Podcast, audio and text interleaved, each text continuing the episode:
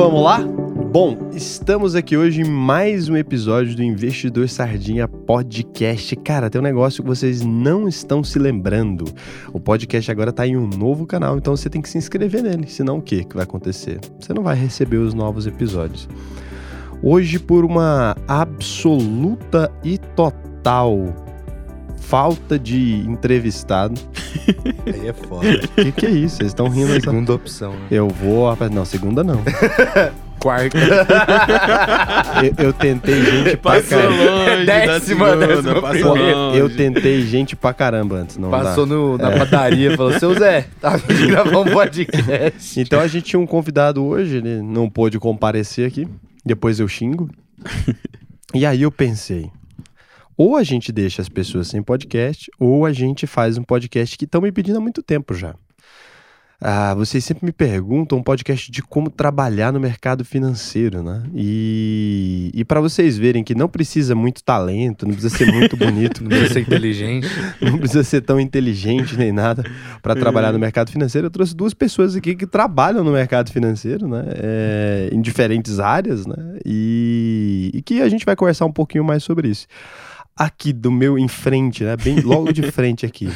A gente tem um rapaz conhecido como Vandinho Dos drones. dos drones aqui. Vandinho dos drones é editor de vídeos. Ele Chefe do departamento de edição de vídeo. chefe do departamento de, De edição, de, vídeo. exatamente. Ele é, tem um coque samurai. Não, tô bonitão Cara- de coque hoje, não tô Cara, cara tá sexy. Casual de de luxo. Deus. Casual de luxo. E, e do meu lado direito aqui, logo aqui na, na minha frente aqui, Diagonal. a gente tem Matheus Hall, né? É, o Matheus Hall é criador do canal Juros Compostos, que conta aí com. ah, quantos views bate por mês esse negócio? 60k. 60k. Ele é criador de conteúdo, roteirista, é, Cara, eu acho que eu nunca vi SEO. um cara que tem mais função que esse menino aqui. SEO. SEO. é, é, ele faz de tudo. Faz de tudo, faz de tudo. Jardinagem. Brincadeira. A profissão dele é Severino. A- Severino. além de tudo, ele tem o quê? Um talento incrível que vocês estão vendo, que é interromper pessoas. Dá pitaco, não é interromper. Ele, Interromper, ele você faz coloca como se fosse algo banal. E aí, assim, é, é impossível fazer a, in- a introdução. É o único episódio que eu não consegui fazer uma introdução na minha vida, como vocês podem ver, eu tô aqui com esses dois seres. E, cara, é, agora sem brincadeira, né? A gente começando a conversar sobre isso. De fato, é, vocês conseguiram entrar aí, né, no mercado financeiro. Agora o Evander também tá criando conteúdo, né, Evander? Cara, depois de dois anos, acho que demorou um pouquinho ainda, né? Não, deu pra você aprender, né? Foi O- Exatamente, tempo do aprendizado. exatamente. Acho que é, antes da gente começar a ensinar, é importante a gente aprender, né? Faz parte.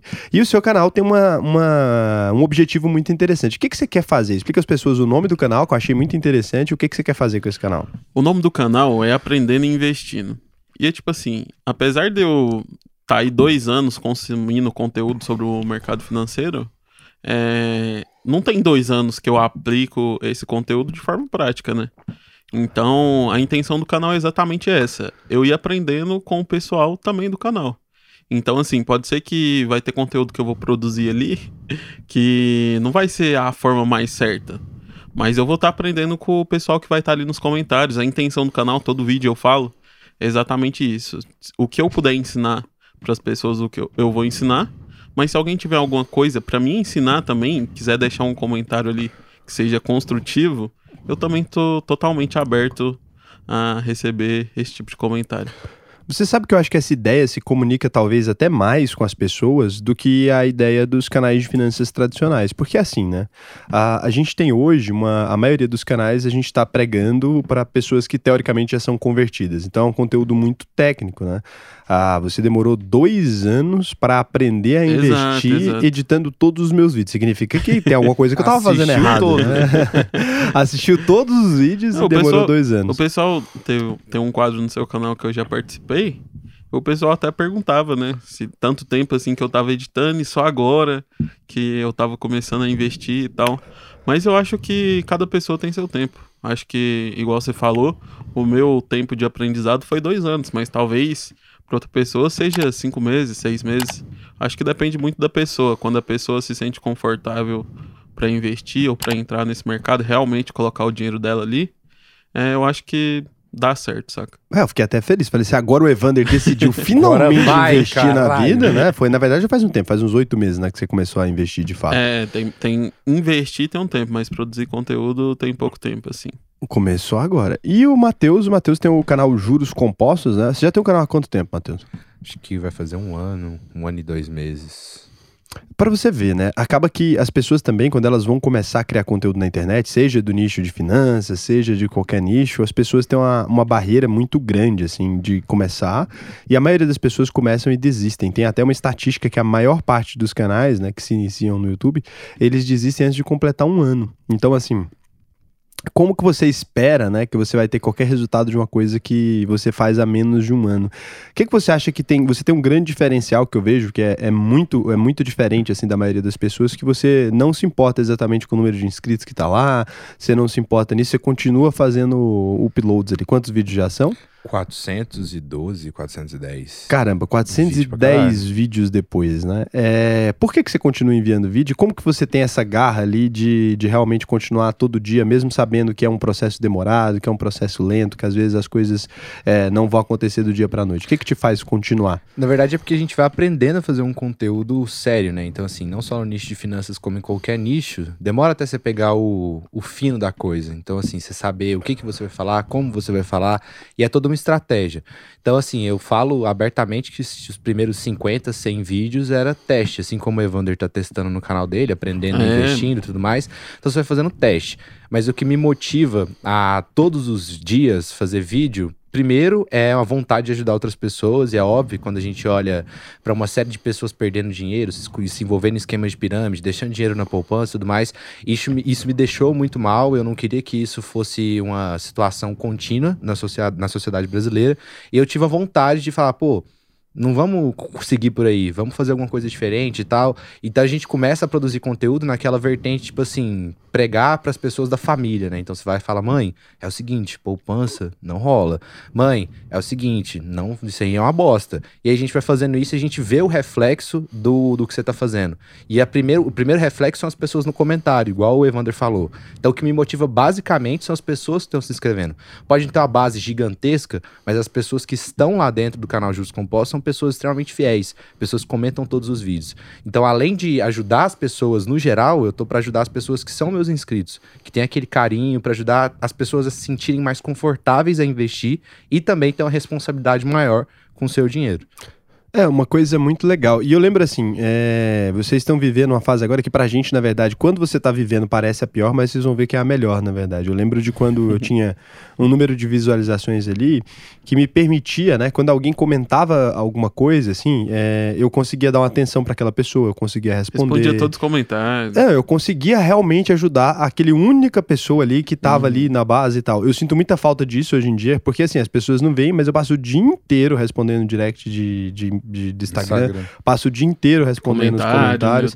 E assim, não faz mais diferença nenhuma. Você não consegue mais é, responder na mesma intensidade Uhum. do que antes, né? Porque quando tinha, ah, 100 comentários no dia, putz, tomava uma hora. Agora, se eu fosse responder, assim, se eu perco, perco quatro horas às vezes respondendo ali, o tempo todo, putz, putz, com Mesmo assim, não zero.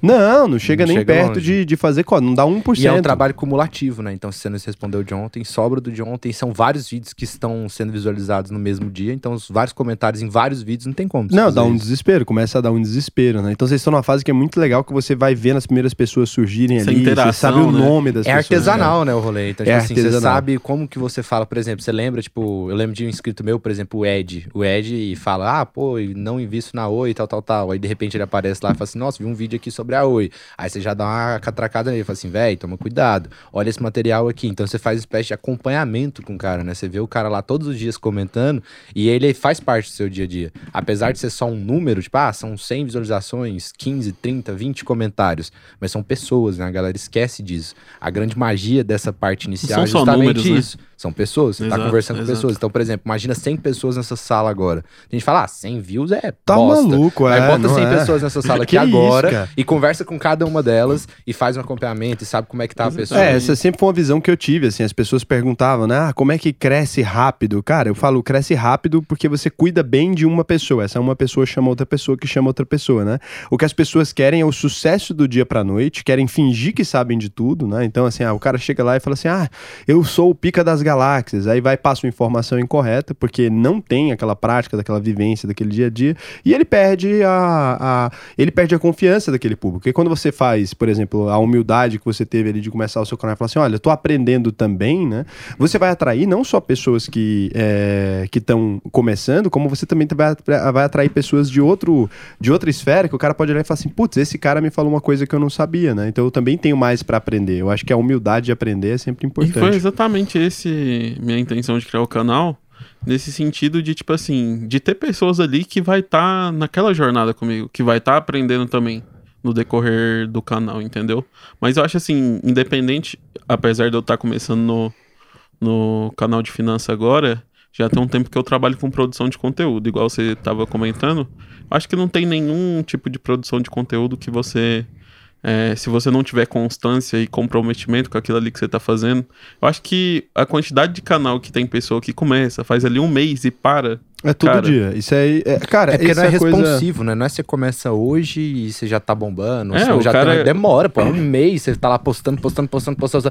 De repente bate 100 inscritos. Eu demorei, sei lá, dois, quase dois meses pra eu poder bater 100 inscritos. Na hora que bate é uma alegria. Mas aí depois do 100, aí o bagulho começa a andar mais rápido. Então, tipo assim, pra chegar no 200 é um terço do tempo. Pra chegar no 400 já vai mais rápido. Pessoal e vai sucesso imediato. E aí né? a grande pergunta que sempre fica, né? Porque muita gente quer começar a trabalhar no mercado financeiro, a gente vai entrar em outras profissões que vocês sabem que existem, vocês convivem ali comigo, a gente conversa bastante e tal. Mas primeiro a gente tá falando dessa vertente, né? De criar conteúdo. É, criar conteúdo para o mercado financeiro, que não existe só o YouTube em si, você tem ali o Instagram, você tem ali site, você tem diversas outras formas de conteúdo para o mercado financeiro. Então tem duas perguntas que eu quero fazer para vocês. Primeiro, por que YouTube? Eu acho que, assim, não acho que é a plataforma que tem o melhor algo- algoritmo de divulgação. Hoje a gente vê o TikTok aí, que é um monstro em, em algoritmo. Assim, você criar um TikTok, eu acho que das redes sociais que a gente tem hoje, é de longe a rede social que é mais fácil você crescer. Mas eu acho que o YouTube, é, a diferença do TikTok pro YouTube, é, na minha visão, pelo menos, é porque ele é um conteúdo muito pequeno, é ali três, três- no máximo uns três minutos, no máximo um minutinho ali. No começo, acho que você não tem nem isso, se eu não me engano. Não dá pra desenvolver Não dá, vezes. não dá. Não dá pra você produzir um conteúdo ali que, na minha opinião, tem pessoa que consegue. No nicho deles, eu acho que no nicho de finanças, você não consegue produzir um conteúdo nesse tempo que você consegue prender a pessoa e mostrar pra pessoa. Eu acho que você até consegue prender. Eu vivi isso, eu fiz ali, cheguei É, em 100 é mil verdade. seguidores lá no TikTok rapidinho. Eu acho até que você consegue prender. Só que eu sinto que. Eu acho que eu deixo a pessoa com mais dúvida do que com informação. Eu tenho uma grande. Se apresenta, né? Você É. não entra. Um, um minuto, cara, um minuto é. E eu acho que o ser humano tá indo cada vez mais pra esse lugar de consumir informações cada vez mais rápidas, né? Antes a gente falava assim, ah, uma, um, um curso, né? Um curso de qualquer coisa tinha ali às vezes 100 horas, alguma coisa desse gênero. Hoje em dia, às vezes em, em 12 horas é um curso, né? Eu acho que a gente vai ficando cada vez mais superficial. E aí quando você pega ali, por exemplo, é, um, um vídeo de um minuto pra você ensinar uma pessoa, cara, eu tenho dificuldade às vezes pra resumir uma análise de uma empresa ali, Meia análise hora. superficial, né? Uma coisa que eu demorei três Exatamente. meses pra fazer, eu levo pra compilar em 30 minutos. Eu acho que falta tudo. Eu acho que falta tudo, acho que não tá ali. É aquela coisa, tem uma imagem, né, muito engraçada do, do CD. Você já viu isso? Que o cara coloca um CD em cima de um livro e mostra só a Ah, informação do sim, CD. Aí sim. fica só aquela, aquela bolinha do meio, Uhum. fica faltando tudo, né? Eu acho que a gente já faz isso com conteúdo no YouTube em si. Fala assim, ó, já tem uma redução ali. Aí quando a gente vai pra, pra 60 segundos, 60 segundos, você dá uma. Você tem que atrair o cara, dar aquela cantada nele ali pra ele consumir o conteúdo e você ainda precisa desenvolver aquele conteúdo. Não tem espaço pro desenvolvimento, tem a espaço pra chamar a base que eu tenho é exatamente essa. Igual eu já trabalho com você tem dois anos e produzindo conteúdo. E eu chego nos seus comentários, às vezes você faz vídeo ali de 25 minutos, 30 minutos. E aí você fala que o vídeo foi muito grande no final do vídeo. E o pessoal tá lá nos comentários que quer vídeo maior, que quer vídeo maior. Como que eu vou entrar numa, numa rede social É, de que- vídeo de 3 de minutos? três minutos. Não, de um minuto. De um cara. minuto. É, No três começo, minutos abre é, pra, abre pra pessoas Pra que específicas. gigantes, é. é. Então não, não faz muito sentido. Eu acho que o TikTok talvez seja uma porta para as outras redes sociais. É o que a muita gente chama no faz. marketing de topo de funil. Então é o seguinte, é, existe, existe tudo quanto é coisa. Por exemplo, quando você passa na porta de uma loja, então, por exemplo, você vai ali, você passou na porta de uma loja. Na parte de fora ali daquela loja, ela tem uma fachada, ela tem então uma fachada muito bonita. Ela tem algum produto ali que chama atenção para aquilo que ela vende lá dentro. Então, se você passa numa loja de ternos, normalmente não tem 200 ternos ali. Tem um terno só, né? Então tem, tem ali realmente um terno muito bonito, tarará. E você sabe que se você entrar lá dentro, você vai encontrar camisa social, você vai encontrar calça, você vai encontrar sapatos, vai encontrar meias. Mas ele te usou ali aquele topo de funil. Então você estava passando na porta, ele colocou um terno muito bonito que te chama atenção para o que, que tem ali dentro.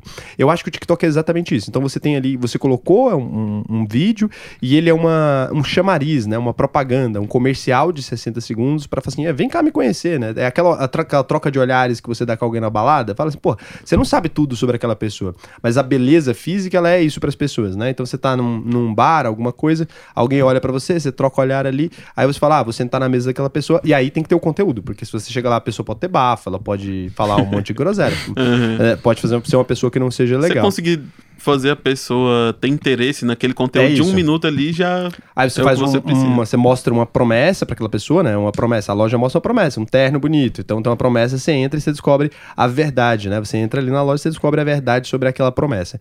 Eu acho que o TikTok ele funciona muito bem com isso. Acho que é uma decisão até acertada. Mas você respondeu, mas o Matheusinho não respondeu. Por que que você escolheu o YouTube, YouTube. pra começar, cara? Cara, então, eu consumo muito conteúdo sobre geração de conteúdo no geral, e o que acontece é que você precisa fazer bem feito Ah, arroz com feijão. antes de, de, de começar a Não, consumir então, conteúdo. mas eu, eu aprender sobre gerar conteúdo eu já fazia quando eu fazia os roteiros pra você. Então, mas coisas- antes então, disso você começou seu canal junto. Não, eu comecei primeiro a fazer os roteiros pra você. Ah, o site veio primeiro, o site do investidor É, Sardinha. Então, então a minha estratégia era SEO, é, como embalar o conteúdo num lugar certinho pra poder levar pra mais pessoas. Então, o que eu aprendi foi o SEO. Então, assim, dentro do SEO, eu vi que o primeiro passo que eu dei depois foi o YouTube. Então, por que, É que eu estou no YouTube? É uma resposta bem simples. É porque a gente precisa masterizar e dominar a primeira coisa. Então, se você se propõe a fazer o YouTube, então, tipo assim, tô ali, Então eu você quer primeiro consumo- vencer no YouTube pra depois ir pras Sim, outras. porque não adianta você querer, tipo, fazer várias redes sociais e, tipo, e até tem gente que faz isso, dá muito certo, não tô julgando, mas no geral não tem não, eu acho que você tá certo. Eu tenho até vontade de aplaudir. Não estraga não, não estraga não. tá? mas não, mas tem gente que começa em, sei lá, 4, 5 redes sociais, vê a que dá um maior alcancinho ali e faz, não, agora eu vou focar nessa. O meu negócio é o seguinte, eu quero aprender como a coisa funciona da base, da raiz, fazer uma coisa que funcione, pra depois eu falar, ah, depois do YouTube agora, vamos Instagram, vamos TikTok, Eu acho que você tá louco. certo. Eu acho que é, até aí a sua conclusão acho que é perfeita mesmo. Se você vai fazer uma coisa, tem que fazer uma coisa muito bem feita. Porque senão você vira o pato, você vai nadar mais ou menos, você vai voar mais ou menos, você vai andar mais ou menos. Então É. eu quero, tipo, nadar bem feito pra depois eu inventar de sair aí bater nazinha, depois inventar de sair caminhando, tá ligado? Faz muito sentido.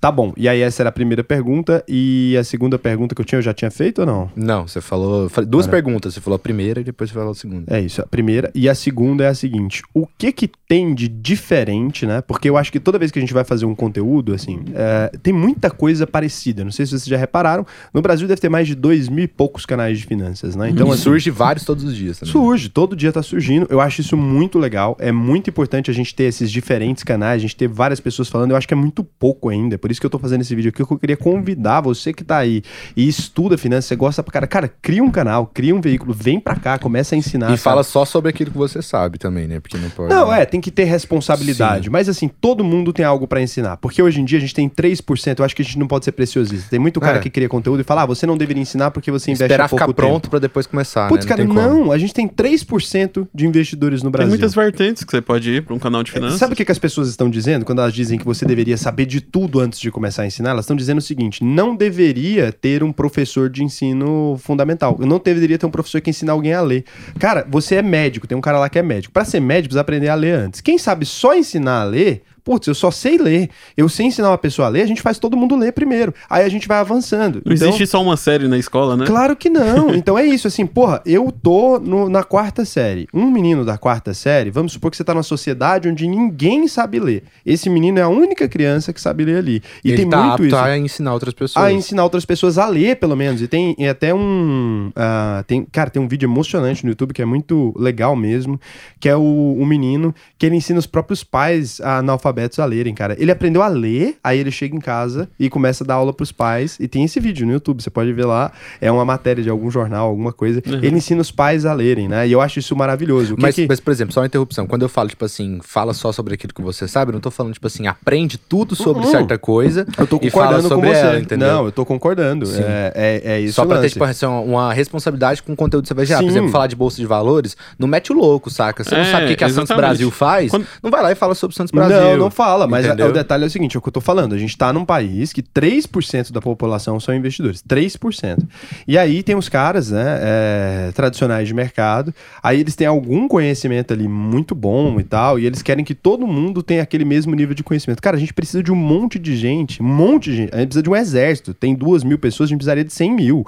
A gente precisa de um exército ensinando pessoas a abrir conta na corretora. A gente precisa de um exército falando que poupança é ruim. A gente não precisa de 10 caras falando que poupança é Orçamento ruim pessoal. Todo dia. É, não controlar finanças, todas essas coisas. Não pode ter uma pessoa só que vai ensinar todo mundo, até porque a gente não vai dar conta. Tem pessoa que entra nesses canais e não entende uh, o que aquela pessoa tá falando. É, é a, isso. A pessoa precisa de canais mais didáticos, conteúdo mais didático. Iniciante. né? É, é o que eu falo pra vocês em toda reunião que a gente faz de empresa, né? A gente vai lá e olha e fala: Nossa, a Bolsa de Valores cresceu é, 700 mil investidores. Eu falo, porra, a nossa meta é, tem 200 milhões de habitantes. A gente tá comemorando que tá crescendo 700 mil, que tá crescendo um milhão em um ano. Ok, temos que comemorar, a gente tá ensinando. Mas eu falo assim, cara, todo o meu trabalho de todas as pessoas que estão fazendo a mesma coisa, a gente conseguiu mudar 1% na curva do Brasil em sei lá quantos anos, né? Então, assim, tá lento, tá uma progressão Tá extremamente lenta. Não adianta, não, a gente precisa de mais pessoas Mas fazendo por o que, que você acha que, tipo assim, qual que seria, por exemplo, o motivo pelo qual você acha que essa progressão tá lenta? Porque falta influenciadores, é isso? Não, não é que falta influenciadores. Não acho que a progressão tá lenta porque falta influenciadores especificamente. Eu tô Hum. falando o seguinte: ah, todos os esforços que a gente fez, né? Eu e todos os outros influenciadores que todo mundo conhece dessa área, a gente conseguiu mexer o ponteiro ali. Imagina que a gente tem um ponteiro que ele. A gente nunca vai conseguir, teoricamente. Olha o tanto que a gente já é derrotista. Eu nunca vou conseguir chega a chegar nos 100%. Estados Unidos, que é. 50%. Eu nunca vou conseguir, é 60. É, 60 e alguma coisa, né? Deve ser por aí. Beira Aí- 70. é, aí a gente nunca vai conseguir, então, chegar naquela ali. É o que a gente fala, ah, é porque não é um país desenvolvido, porque sei lá o quê, porque metade do Brasil tem, ganha 413 reais. E realmente, é, é muito difícil a gente chegar. E, e aí a gente fica nisso e fala assim, olha, tá crescendo a passos largos. Tá crescendo a passos largos. Só que tá crescendo a passos largos ali e a gente não tá conseguindo crescer mais do que isso, porque falta gente pra ensinar, é óbvio. Falta alguém que comunica, não só da maneira é, como eu comunico com todo mundo. Falta um cara que fala assim, olha, eu vou ensinar agora contadores a investir na Bolsa de Valores. Aí depois eu vou ensinar agora médicos a investir na Bolsa de Valores. Falta o nicho ainda. Que fala sobre a realidade da pessoa pra gerar identificação. É um isso? monte de gente ensinando. Tem poucas pessoas especializadas, digamos assim, né? Igual o Baroni veio não é aqui nem no especializado, podcast. é nichado, igual o Barone. Nichada, exatamente, igual o Baroni. É isso, falta, tem pouca gente. Então, assim, aí eu pergunto pra vocês. Qual é o diferencial? Que público você quer atingir? Porque se você é, quiser abraçar o mundo, né, você vai cair no lugar comum. Então, o lugar comum, o que, que é? A gente tem um lugar que são repetidores, assim. É um monte de gente falando a mesma coisa, é um monte de gente falando a mesma coisa. E quando você fala algo que não tá de acordo com aquilo, tem uma religião vigente, né? Porque um monte de gente ensinou a mesma coisa. Aí toda vez que eu falo, ó, não é por aqui, as pessoas falam, ah, mas fulano diz diferente. Falo, cara, fulano é um só investidor. Ou ciclano é um só investidor. A gente tem um monte de vertentes possíveis, a gente tem um monte de jeitos de fazer isso, né? Não tem um cara que sabe de, investir no- de investimento no mundo. Tem ah, bilhões de pessoas na humanidade, deve ter que tem que ter bilhões de abordagens diferentes. Não vai ter Exato, como ter exato. uma abordagem só que funciona para todo mundo. Aquilo que eu acredito é o que eu acredito. Aquilo que o Baroni acredita, eu invisto só em fundos imobiliários. Putz, maravilhoso. Ele tá lá investindo nos fundos imobiliários. dele. Deve ter um monte de gente que também só se identifica com aquilo. Deve ter um monte de gente que só se identifica com buy and hold. Deve ter um monte de gente que só se identifica com a valor intrínseco. Deve ter um monte de gente que só se identifica com o método Scuttlebot. Tá faltando agora as pessoas nicharem aquilo ali. E aí a pergunta que eu faço para vocês, qual é o diferencial? O que que você tá oferecendo que não está no mercado? Porque se você oferecer só aquilo que é mais do mesmo, Não, vai faz fazer sentido, né? Não faz sentido. Mas assim, a intenção de quando eu criei o meu canal, igual eu já falei um pouco aqui, é, exatamente de mostrar esse processo. Hoje, eu não falo que esse vai ser o foco do canal. Pode ser que daqui três anos, quatro anos, esse não seja o meu público-alvo. Mas hoje o meu público-alvo é o público iniciante. É esse público. Eu quero o público que está nessa mesma fase que eu. Que está ali dando os primeiros passos, que está aprendendo. Então, tipo assim, o que eu quero trazer pro meu canal é o pessoal sentir empatia, o pessoal se enxergar em mim. Falar assim, caraca, esse cara tá no mesmo ponto que eu tô. Também tô começando a aprender agora. Tenho dúvidas que ele tem, ou tem alguma coisa que ele sabe que eu não sei, alguma coisa que eu sei que ele não Você sabe. quer construir uma comunidade Exatamente. em torno do aprendizado. O que eu falo no vídeo é exatamente isso. É, como eu tô fazendo os vídeos agora sobre notícias da bolsa, como eu tô estudando muito sobre a bolsa agora, e eu tô de olho muito nas notícias, é, eu pergunto a opinião do pessoal. A intenção, assim, eu tô postando bastante vídeo curto sobre notícias, e eu quero que o pessoal deixe nos comentários a opinião delas, porque eu quero saber. A, a minha intenção é o pessoal comentar, ah, eu acho eu acho isso sobre tal empresa. E eu vou lá e vou dar minha opinião também. E se. E, e assim, eu não tô aberto, igual eu falo, eu não tô lá pra cagar a regra.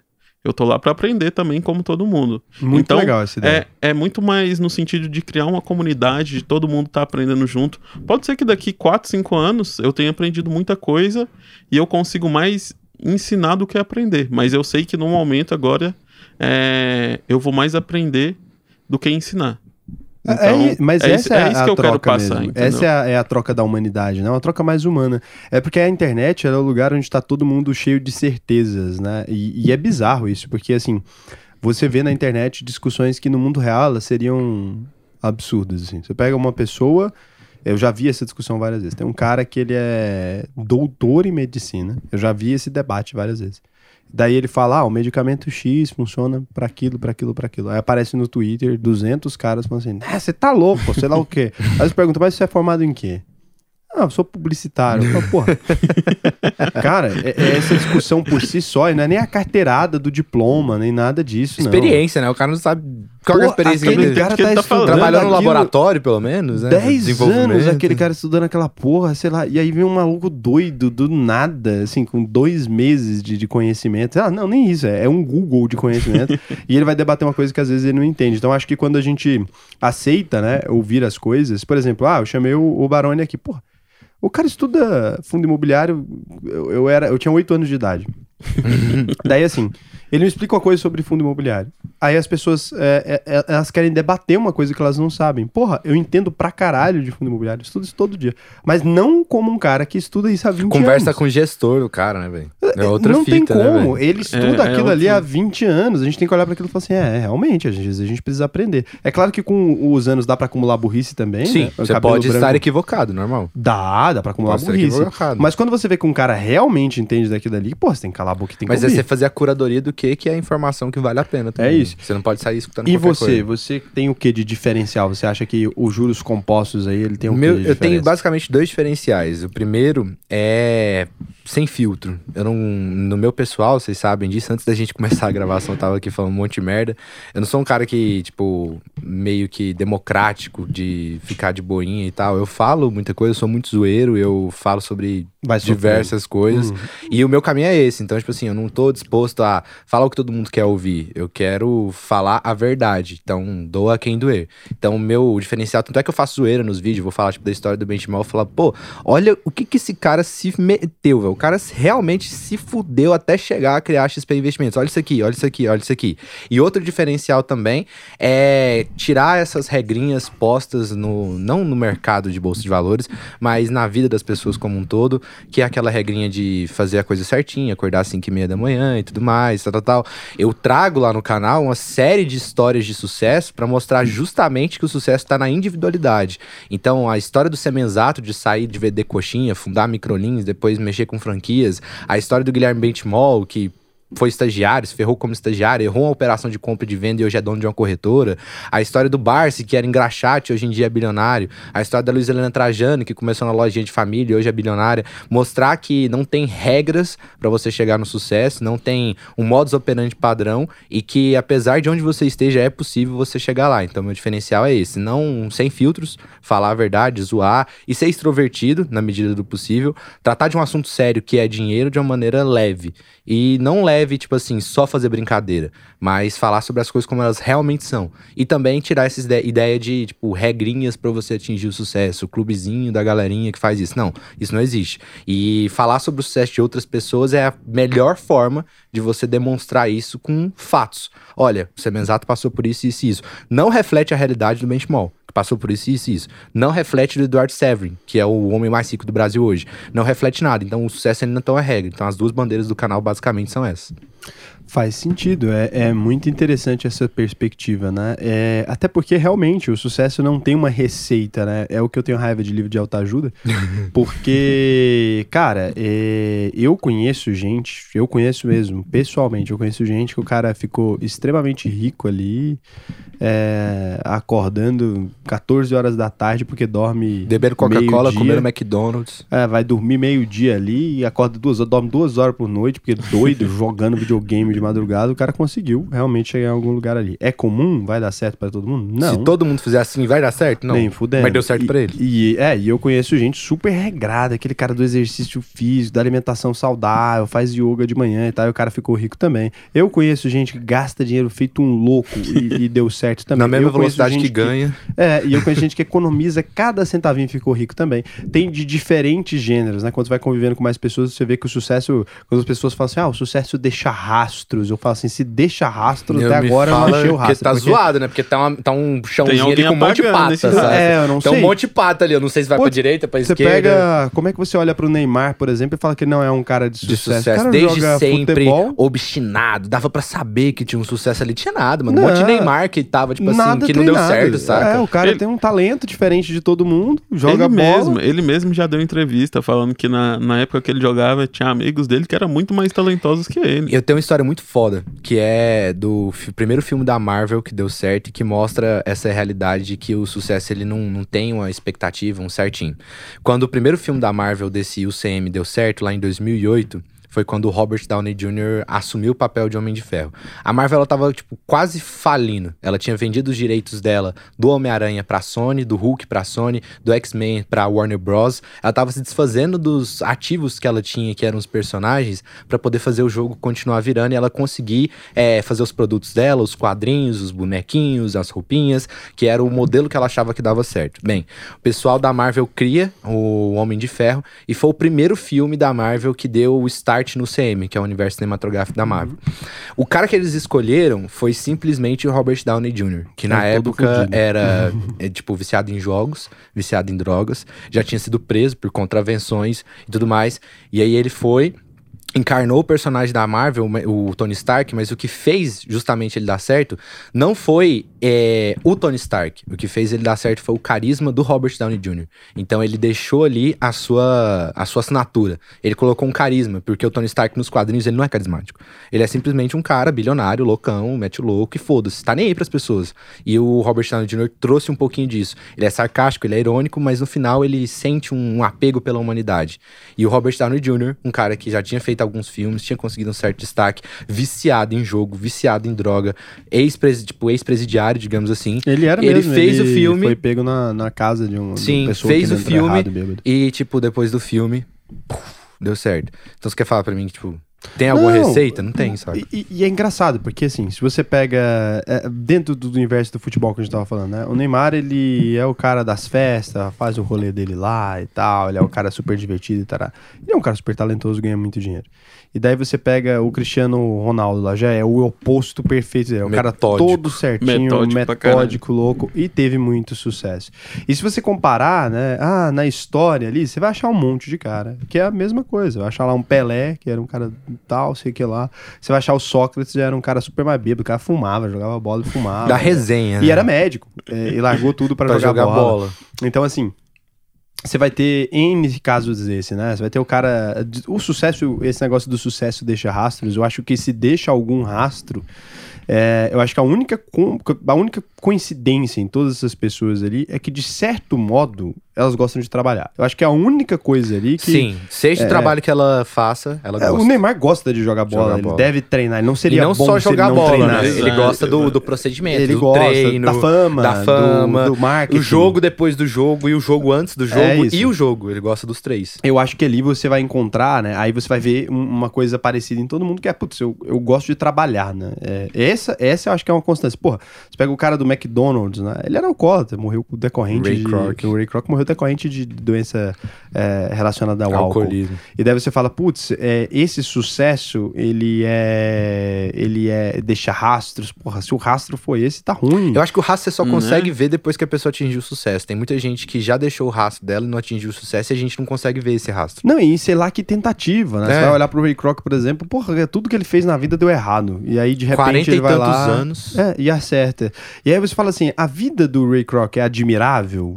Não, cara. Não mesmo. Não é admirável, sabe? Ele fez ali uma coisa, ele acertou em uma área da vida dele, porque a gente chama de sucesso também, né? É, é essa a métrica humana ali de sucesso.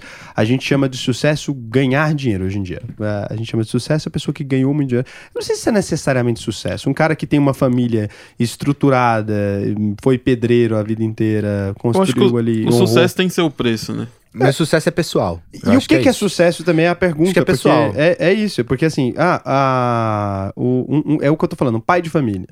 Trabalhou a vida inteira, foi pedreiro, sustentou a família dele, nunca roubou de ninguém, nunca matou ninguém, fez tudo bonitinho ali, não ficou rico. Ele não teve sucesso. E qual que era o sonho dele? Pra... O sucesso pra ele era o quê? Criou os filhos todos honestos e tal. Então, Então. assim, pra mim ele teve sucesso também. Então aí virou essa histeria, né, coletiva de que todo mundo tem que perseguir o dinheiro. Apesar de eu ensinar sobre dinheiro sempre, eu sempre tento explicar para as pessoas que a- o dinheiro deixa a vida mais agradável, deixa a vida mais palatável. Se você investir ali, você vai ter eh, um final de vida mais satisfatório, né? É, é- é tranquilo, porque você vai chegar num ponto que você não vai precisar mais trabalhar, você não vai precisar, talvez, eh, de uma aposentadoria do governo, você não vai passar tantas dificuldades. Mas é isso, o dinheiro vai comprar esse certo lugar ali que é muito interessante, compra essa liberdade, o poder de dizer não, né? Que é a questão. Mas eu não acho que esse negócio do, ai, o sucesso deixa raça, a gente tem que imitar os bilionários. Pra cada pessoa, o sucesso é diferente de uma Ah. pessoa pra outra. Então, talvez, pra uma pessoa, o sucesso dela é formar uma família, é ter É ali uma casa, E tá ter a bem. vidinha dela ali, e ela é muito mais feliz de que de cara que tá muito mais rico do que ela ali.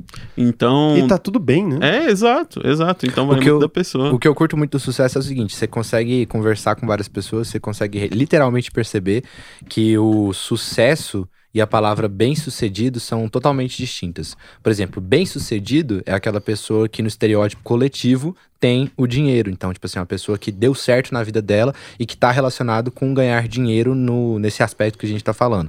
Mas agora, o sucesso, ele pode ser passar numa prova passou numa prova de um vestibular para um cara que queria medicina, é atingir o sucesso. Eu converso, por exemplo, com pessoas igual meu irmão. Meu irmão ele não é um cara, tipo, ambicioso igual eu, que quer ganhar dinheiro, quer viver a vida, quer fazer as coisas, quer atingir uma liberdade financeira e tudo mais.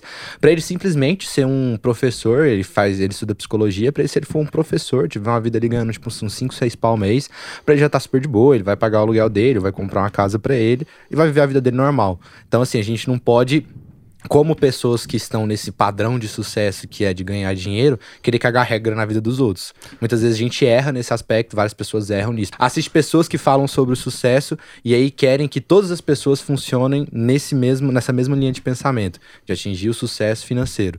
Mas tem pessoas que nem precisam disso, saca? Tem pessoas que não querem isso. Então, é, é, é isso que eu tento explicar, né? E aí essa é uma, uma comunicação que a gente precisa entender. Vamos lá. A gente tem 200 milhões de habitantes no Brasil. Não é todo mundo que vai virar empresário. Fala assim, porra, todo mundo precisa empreender. Você precisa empreender e fundar a sua empresa, que senão você nunca vai ser feliz. E aí, quem vai trabalhar nas empresas? É esse o, o pensamento de sempre, né? Então, assim, é óbvio, a gente conversa, né? Eu converso aqui, eu tento conversar com um nicho ali de pessoas que querem empreender, querem ganhar mais dinheiro e tal. Esse nicho, enquanto eu tiver essa comunicação, e é por isso que eu tô perguntando para vocês todas essas coisas que agora vocês têm um canal é, também disso, vocês vão tentar atrair mais pessoas, vão tentar conversar, ensinar. Se não tiver pessoas explicando para pessoas, olha, você pode ser só um cara normal, que quer ficar domingo com sua família de boa e não quer em, a empreender em alta performance e dedicar-se a ficar rico, né? Se você não quiser fazer isso, tá tudo bem. Você vai investir da mesma forma. Você vai investir ali com outra finalidade. Você vai investir com a finalidade de passar mais tempo com a sua família. Você vai investir com a finalidade de deixar os seus filhos mais tranquilos. Vai investir com a finalidade de ter uma aposentadoria mais cedo para você parar de trabalhar logo. Então você pode empreender ali e, ou não, uh, pode trabalhar no emprego público, pode prestar seu concurso, investir o seu dinheiro lá e tudo bem, né? Você não precisa ser empreendedor e, e, e ah, eu vou ser igual ao, vou ter oito empresas. Não faz sentido para todo mundo isso, né? Não é, não é uma vida que, que, que as pessoas, é, que a maioria das pessoas admirariam. Eu trabalho o tempo todo, como é que, né? É, Lua eu, de mel, tava lá abrindo notebook. É, eu posso fazer o que eu quiser e eu escolho trabalhar todos os dias. É uma doença mental, então assim, não faz sentido, né? Não faz sentido para as pessoas esse, essa vida. Eu entendo isso. Só que aí criou, é, na internet, criou uma, uma ideia de que as pessoas têm que trabalhar 24 horas por dia, todo mundo tem que ter o mesmo sonho. Todo em mundo alta agora performance, entregando o máximo. é para todo mundo ficar bilionário. alta performance. Então, que porra é essa, cara? Não, é para você investir ali para poder viver a vida da maneira que você quiser. É exatamente esse que é o poder de dizer não. O poder de dizer não não é trabalhar igual eu trabalho. O poder de dizer não é falar assim, se eu quiser trabalhar igual o Raul trabalha, eu trabalho, se não, eu não tô nem aí. E eu vou viver da maneira que eu quero. E é por isso que eu tava perguntando para vocês, vocês acham que ah, vocês têm essa comunicação, você tem a comunicação daquilo que você acredita e você tem a comunicação daquilo que você acredita com as pessoas, sem, ah, sem comprar essas ideias pré-concebidas do que é ser um investidor? Porque o investidor hoje no Brasil está associado a isso ainda, e eu acho que é por isso que a gente não conseguiu passar dos 3% e vai ter muita mais, muito mais dificuldade daqui para frente, porque a gente conseguiu atrair agora todo mundo que pensa igual. A gente uhum. conseguiu aqui pegar os Reuniu empreendedores... o gadozinho ali, a galerinha e tal, a galera que curte isso. É, reuniu aquela galera que, putz, a gente tá aqui e a gente acredita na mesma coisa. E, uau, vamos embora trabalhar 24 horas por dia, fazer dinheiro e fortunas e vamos fazer um banco. É, é, é essa galera que tá ali, né?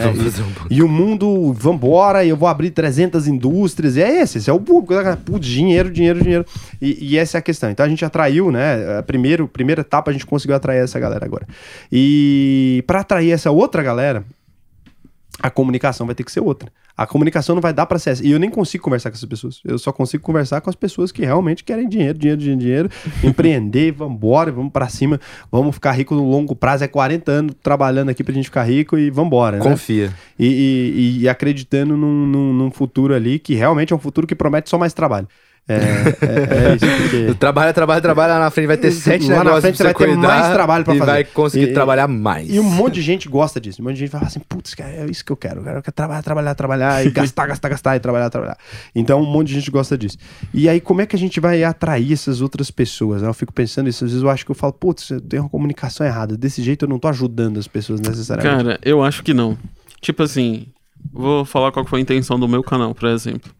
É, eu, não ainda é uma coisa que eu consigo passar, eu ainda tenho certa dificuldade com a câmera, assim, mas a minha intenção é conseguir ser mais eu possível na frente da câmera. O que eu acho que acontece muito hoje nesse mercado que a gente tá, que é do mercado financeiro, é que tem muita gente que quer se pagar de fodão. Caralho, Que- dá um corte, hein? Matheus, corta essa parte. No mercado financeiro tem muita gente que quer se pagar de fodão. Explique. Qual que é o qual que é esse sentido que eu tô falando? É porque tipo assim, é, o cara às vezes ele quer demonstrar um conhecimento que ele não tem ali. E, e tem coisa que você consegue enxergar. O pessoal não, não é idiota. É lógico. Quando, quando o cara tá tentando passar uma coisa que ele não é, é perceptível.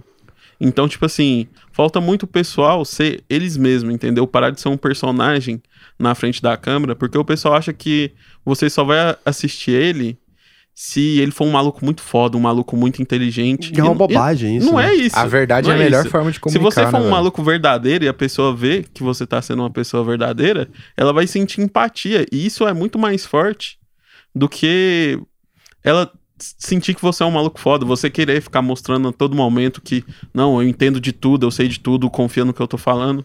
Eu acho que não, Não, é isso. E é exatamente o contrário disso, né? Se você pegar no mercado financeiro, você nunca vai ter um cara que bombou com essa posição. Você nunca vai ter. Ah, falar assim, ah, eu sei de tudo, eu sou o, o loucão, o pica das galáxias. Porra, Exato, é, exato. é- é- não faz sentido, né? Por que que, é, por que que o cara loucão, que sabe de tudo no universo, estaria ali criando conteúdo para as outras pessoas? Ah, sou a alma mais caridosa do mundo. Claro que não. é, é, é realmente uma, uma posição ali de, putz, tem coisa, eu sei muito e é isso, ou às vezes eu sei um pouco, eu posso te ensinar esse pouco. Eu acho que é essa a questão. Ah, tem uma coisa que o Paulo ele fala sempre, né? É que quando a Dani começou o canal, ela não sabia cozinhar. É muito engraçado isso, porque Um canal de culinária. ela é confeiteira, né? É, não é mais, desculpa, Dani. É, ela era confeiteira e ela começou um canal, ela não sabia confeitar ainda. Então, os primeiros vídeos dela errando tudo. E as pessoas adoravam, as pessoas se amarravam nela errar as receitas e tal. E, e aí, é, olha o que que acontece. Porque como ela foi aprendendo na frente das câmeras, chegou num ponto que ninguém mais tinha dúvida que ela sabia. Porque ela fez isso por tantos anos pra todo mundo ver, que com o tempo ela era a pessoa que estudava isso há oito anos. Mas, cara, se você tá seguindo um maluco, na minha visão, se você tá seguindo um cara que ele não erra, que é aquele maluco que tá ali, tá te mostrando, entre aspas, que ele tá acertando o tempo todo. E tem outro maluco ali que é, ele tem o, mesmo tem o mesmo tempo que produz conteúdo, mas, sei lá, às vezes ele erra, dá um vacilinho ali. É, eu confio muito mais nesse cara que tá errando uma vez lógico. ou outra do que o maluco que Porque acerta não comunica sempre. com a realidade, né? É problema. não, não é nem exato. isso. Não comunica Esse, aí- com a esse é o realidade. princípio da, da, da, da básico senso. do ser humano. É, porque é o senso. seguinte, ó, imagina você tá agora dentro de um, de um terminal de ônibus ali. Olha, olha a abordagem. Lá Vamos vai. Você tá dentro agora de um hospital, tá dentro de um terminal de ônibus ali. Daí chega uma pessoa em você e fala assim: Evander, deixa eu te contar uma coisa, é que eu sou muito honesto. Eu tô aqui pra pegar esse ônibus. Você já fala assim, Quando fala muito carteira. honesto, já fudeu. Você já mano. põe a mão na carteira. Você fala assim, cara, por que, que você tá falando que você é honesto? Ninguém fica. Tipo assim, a gente presume Não é que. um crachá, né, de apresentação. Oi, tudo bem? Eu sou honesto, pode confiar em mim. A gente então, presume que todo mundo é honesto. Se você avisa que você é honesto, provavelmente você não Já é. é um erro. Porque assim, que coisa Já estranha é. é essa? Que ninguém tá te acusando de nada e você tá se defendendo, né? Porque assim, não precisa. Então, assim, você quer chegar e você fala assim: olha, que eu sou muito honesto, cara, pode correr. É bandido, certeza. É igual a pessoa que chega em você e já fala assim: olha, é que eu sou evangélico, eu sou um homem de Deus, eu tenho certeza que não é um homem de Deus. Do Né. nada, por que, que você tá contando isso, cara? Ninguém duvidou que você era um homem de Deus, ninguém Eu falou. nem saber o que, que você gosta, Não, né, e ninguém de Deus. falou, cara. Ninguém falou. Porra, ninguém duvidou da sua fé, não. Por que, que você tá falando essas coisas? Aquele cara tá com aquilo na cabeça. Aquele cara tá com uma coisa estranha. Vai te fazer alguma coisa. Porque por que, que alguém chega contando pras pessoas que é uma pessoa incrível, né? Tem aquela frase: se você precisa falar que você é o rei, é porque você não é o rei mais, cara. Pra mim, se o cara chega pra mim falando que ele é muito foda, eu já, antes dele falar, eu já passo pelo pressuposto que ele quer me vender alguma coisa. Não, porque ele quer te roubar. Mim, É, então. Porra, né? vender, Que eu sou foda roubar. pra caralho. Falo assim, "Ué, mas e aí, né? Que, que, que- quem que perguntou isso aí? né? Eu não Exato, lembro de ter exato. perguntado isso aí. Então, aqui estamos, né? E aí, assim, a gente discutiu aqui nessa primeira etapa sobre a vida, filosofamos. Agora já tomou a meia garrafa de vinho. O Matheus não fez Eu não parte tomei, dessa não, primeira. é, eu, Você ficou por fora. eu e o Evandro, a gente já discutiu um pouco de vinho aqui. Vai ser cenas que a gente vai cortar, mas eu adivinhei o rótulo do vinho sem ver a garrafa. Sem ver a garrafa. Eu fui lá, lá o fora. líquido e eu, eu peguei aqui, Falei assim, falei Raul, a uva, Sommelier. falei a região e chutei o rótulo. O rótulo é, é- mas assim, O ano também acertou. sendo bem sincero também com as pessoas, era um casileiro da Diabo, não dá pra falar também, que nossa, Patrocina que nós. paladar aprofundado, né? É um vinho da Constituição. Mas Não, ele mas- foi eu que escolhi, acertei, pelo menos. Sim, a gente falou muito bem dele, inclusive. É, a gente parou na distribuidor e falou assim: ô, pega um vinho lá. Eu falei, então tá. você tem que explicar o que é, que é o conceito de distribuidora para o nosso. Ninguém conhece Pera, calma, não. É porque aqui a gente mora em Goiânia. Goiânia é um lugar peculiar. Só tem distribuidor aqui na Rússia, né? Pera aí, quando eu cheguei em São Paulo, depois você vai explicar que é distribuidora, mas eu cheguei em São Tá. Paulo, né? Tô no Uber assim, e aí no Uber no fim de noite, aquele dia que você encheu a sua cara, né? Num, num bar ali, Um bar ermo num qualquer. bar ermo qualquer. Na verdade, eu tinha ido no bar dos Arcos, lá no centro, Nossa, no bom. saudoso Facundo Última Guerra, vez que eu fui lá na, em São Paulo, eu fui lá no Bar dos O Arcos. saudoso Bom demais. Barra dos Arcos. Então eu fui ali, tomei umas canjibrina e, e aí peguei minha condução, minha nobríssima condução de alcoólatra, né? Que é o Uber. Chamado Uber. E aí chamei o Uber ali e falei pro rapaz, né? é, no caminho, você passa na distribuidora pra mim? Gente falou que porra Não, ele é essa? ele ficou assim, o Passo. que, que você vai fazer na distribuidora? Eu falei, ai, ai, ai. Agora eu vi. Quer Ele saber o que, que eu vou perguntou o que fazer? que você vai- Aí eu falei, comprar bebida. E aí, amigo, acho que... hum, Não vai rolar, não. Aí seguiu, continuou andando. Eu pensei, que cara pau no cu, cara. Não quer parar na Não distriba? parar na. Aí assim, já bêbado, eu falei, não vou ficar criando confusão. Você tem que aprender uma regra na sua vida. Você Jamais- nunca arruma confusão quando você bebeu. Por quê? Porque você tá primeiro- culpado. Décimo primeiro mandamento. Você já é Jamais culpado. Se alguém rouba de você na bêbado. conta do bar, você paga. Você nunca arruma rolo. Porque bêbado arrumando confusão, cara, é um negócio que assim, Você geralmente... vai ser o culpado. né? Provavelmente você tá errado mesmo. Então, assim, provavelmente você tá refletindo de maneira errada sobre o universo. Não discuti com aquele Uber e fiquei na minha cabeça, gente, que cara desgraçado. né? Mas eu fiquei na cabeça, eu devo estar bêbado. Que Eu não- vacilão. Eu não, devo ter entendido o que, que ele disse. Aí eu fiquei com isso na cabeça, deixei pra lá, passou, fui dormir. Mamado, diga-se de É, passagem. já tava bêbado, não precisava beber mais mesmo, talvez foi a vida.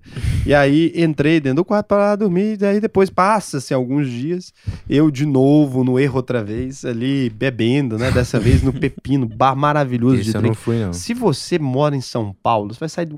onde, o que você estiver fazendo? Ah, é Se tiver no. Al. Foda-se. Eu tô no meio do expediente, sai. Vai no Pepino. é do mesmo dono daquele restaurante chama não, Nino, alguma coisa. Faz sim. Vai. é, Aí aparece nos comentários, Raul, segui seu conselho, justa causa. Fazer o quê? Aí a gente, é por isso É. que a gente vai continuar a próxima metade outras profissões pra trabalhar no mercado Sim. financeiro que não seja Aí, canal. mete o louco. Eu já tô criando a demissão. É, é- você primeiro cria o problema, aí você vende a demanda, né? Uhum. É mais ou menos o que o governo faz. Bastante. E aí. Emite moeda, depois faz É o tipo ser contador. É. O governo cria os problemas pra você, você resolve. É... Criou uma profissão muito foda. Então eu tô aqui criando a demanda, que é a demissão das pessoas. Depois, na segunda metade, a gente faz a, A gente venda resolve, do, do negócio. Então você pausa o vídeo agora, pra você ser demitido primeiro. Depois você vai descobrir É. Só volta no final quando você estiver sem emprego, É, favor. você com emprego aqui, daqui pra frente com emprego não vai fazer Você já não é útil, não. E aí o que, que acontece? Brincadeira, gente. Brincadeira, fica aqui. Ai, fica aqui.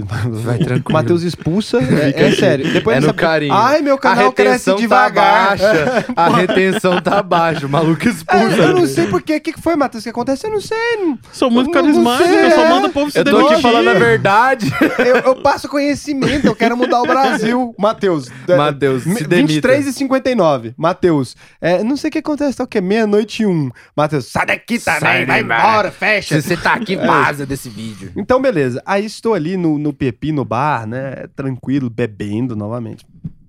E aí eu tenho a seguinte conclusão. Vou passar na distribuidora Agora é fato. e vou comprar minha bebida e vou beber na minha casa. Porque eu não sou a pessoa que gosta de ficar bêbado na rua.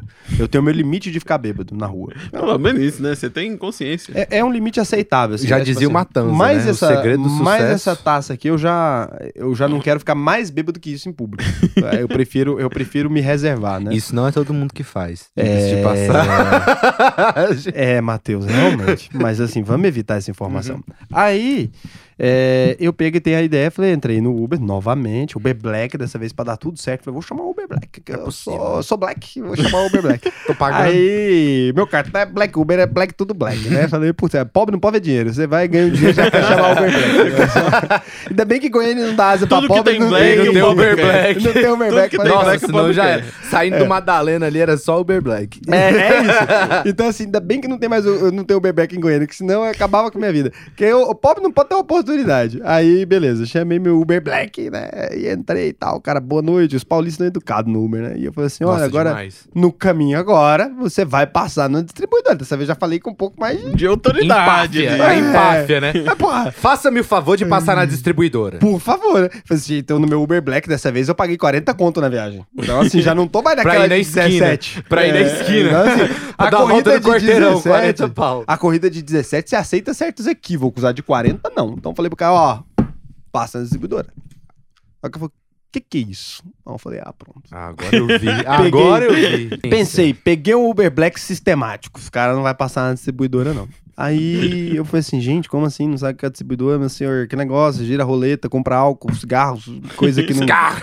Acabar com a vida. Aí o cara pegou e falou assim: Você fala bar? Falou assim: tem a conveniência. Eu falei, meu amigo, eu sei o que é uma conveniência. Tem nada a ver O que eu quero agora é uma conveniência, distribuidora. Eu não quero a distribuidora. conveniência. A conveniência é a distribuidora pelo tri triplo Você quer. Magazine Luiza, Foi. o cara, você quer Magazine Luiza, o cara te vende uma via varejo, aí não dá não. Não, não é isso. Eu queria Magazine E Luiza. eles queriam te vender... Não, é muito pior. Eu queria Magazine Mesbla. Luiza, ele queria me vender a Amazon, pô. Ah, ele queria que eu fosse na conveniência. É, a não. conveniência é a distribuidora com três vezes o valor. Sim. É, e, Mesma e- coisa, E aí não faz quase. sentido. Aí eu peguei e falei, não, amigo, tô querendo a distribuidora mesmo. A gente, negócio, tem que, a gente tem que Negócio que contar tem drogas o que, que é distribuidora, velho. Todas agora. drogas lícitas. Todas drogas. Negócio que tem drogas lícitas. É, eu falei, Não, é mas pra audiência agora a gente tem que explicar o que é distribuidora, porque senão a galera tá voando. Pera, a gente Já tem, tem que meia concluir hora a a história, tá mas é, é, a pessoa fica aqui, a gente vai fazendo a retenção. É por isso que você não tem retenção, É não sabe verdade. fazer. Você conta um- uma história igual o. João Kleber, velho. É ok, ok, ok, você vai contando. Aí, nossa, o Matheus. Deve ser ruim beber com o Matheus. Pelo amor de Deus, olha isso. O cara não tem.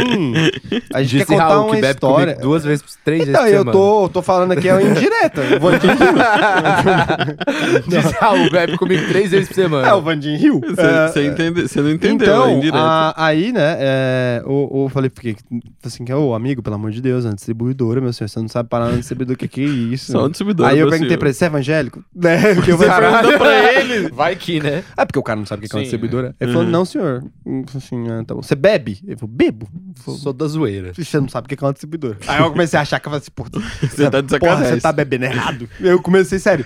Eu já fiquei assim, velho, não Foi faz sentido catequizar esse cara. ele. Aí o cara pegou e falou assim, meu senhor, você quer parar na conveniência e tal. Eu falei, não quero uma conveniência. Conveniência é dentro do poço? Ele é. Eu falei, não é isso que eu tô procurando. Aí agora o Matheus pode explicar, finalmente, João Kleber, Obrigado. o, o que que é uma distribuidora. Cara, é muito difícil a gente falar o que é distribuidora, mas também é muito Nossa, fácil. não é nada difícil. Não, então, mas também é muito fácil. Pra quem não tem contato com a distribuidora, quando para na frente de uma distribuidora, acha que é alguma coisa ilegal. Por quê? Porque tem uma grade. Começa por aí. Então imagine o seguinte, você que tá aqui me escutando, feche os olhos por um momento. Nossa, imagine um ambiente de 2 por 2, 2 metros quadrados por 2 olhos. Ah, metros não tem quadrados. tudo, não. É, um e meio por um e meio. Você não entra, É, você entender. não entra, é. É uma portinha ali. Nessa portinha. Não, tem é uma grade, é, Não, tá calma, vendo bem. calma, É uma grade. calma, calma. É uma portinha que no lugar onde ficaria uma porta é uma grade. E aí, tipo assim, metade da grade é um balcão. E da metade pra cima, nos próximos 40, 50 centímetros ali pra cima, é um, umas hastes de ferro. Lá você encontra de qualquer bebida, tipo assim, desde um vinho não tão pop, um vinho médio, médio ruim, por assim dizer, e qualquer tipo Ruim de não. bebida. Não, é Tem médio. um carotinho ali, um você médio encontra, médio, cara. 51. Um vinho dirigido pra pessoas com baixo Isso, poder aquisitivo. Agora imagine o seguinte, você quer beber um champanhe, champanhe propriamente dito, não espumante, um Dependendo champanhe, da distriba. dependendo da distribuidora, você acha. Você quer achar um espumante qualquer? Acha. Você quer achar cerveja? De todos os rótulos. Droga, drogas Cê quer lícitas achar- tem ali. Vodka, você vai achar ali de Chris Marlboro, Coffee. Luke Não, calma, eu ainda não cheguei Ah. no tabaco, pera. Tô no álcool aqui, deste lado. Aí você acha, tipo assim, do da Chris Coffee, da Polac, até Absolute Grey e tudo Goose. mais. Grey Goose, é. E aí, na hora que você vai pra parte dos cigarros, do tabaco, é muito interessante, porque você acha cigarrilha, você acha aquele charuto ruim, você acha o cigarro branco de todos os rótulos que você imaginar, do euro até o derby prata, passando ali pelo Luke É Strike. tudo que um bêbado precisa. E palheiro, que é muito importante. Você acha briga de faca. Briga de Você faca, acha soco no pessoas estômago. bêbadas. Você acha playboy de E aqui em BMW Goiânia tem uma encostado coisa muito carro. legal, é isso. A galera para na frente da distribuidora, que normalmente tem uma Vira um calçada. ali, né? para com o carro, abre a porta do carro, coloca uma música sertaneja, coloca a bebidinha ali do lado e fica trocando ideia. Inclusive, a- do último podcast, a gente passou pra comprar bebida, tinha uma galera lá, na porta da distribuidora, com o carro popular, porque hoje em dia não existe mais carro popular, né? Porque o Gol tá 90 É. Já era milionário mas enfim, já tava aí. O cara tinha padrão de hoje, HB20. O cara com o cara gol tinha só 90 HB20. mil. HB20 do HB20 ano. do ano. E o sedã ainda. Não era o hatch, era o sedã. Desculpa aí. Milionário. É, é, milionário. e lá, com. E aí é muito engraçado que a galera da distribuidora você tem um, um feeling que é a galera da distribuidora. A distribuidora ela segue pra duas coisas. A primeira é pré-rolê e a segunda é pós-rolê. Pós-rolê. Como que é a distribuidora pré-rolê? É uma galera desse jeito que eu falei pra você. Senta ali. Senta não, fica em pé. Do lado do carro escutando a música. Agora, a distribuidora pós-rolê, ali é os últimos círculos do inferno de Dante. É baixaria. Você tá nos últimos círculos, assim. Imagina, tipo assim, sei lá.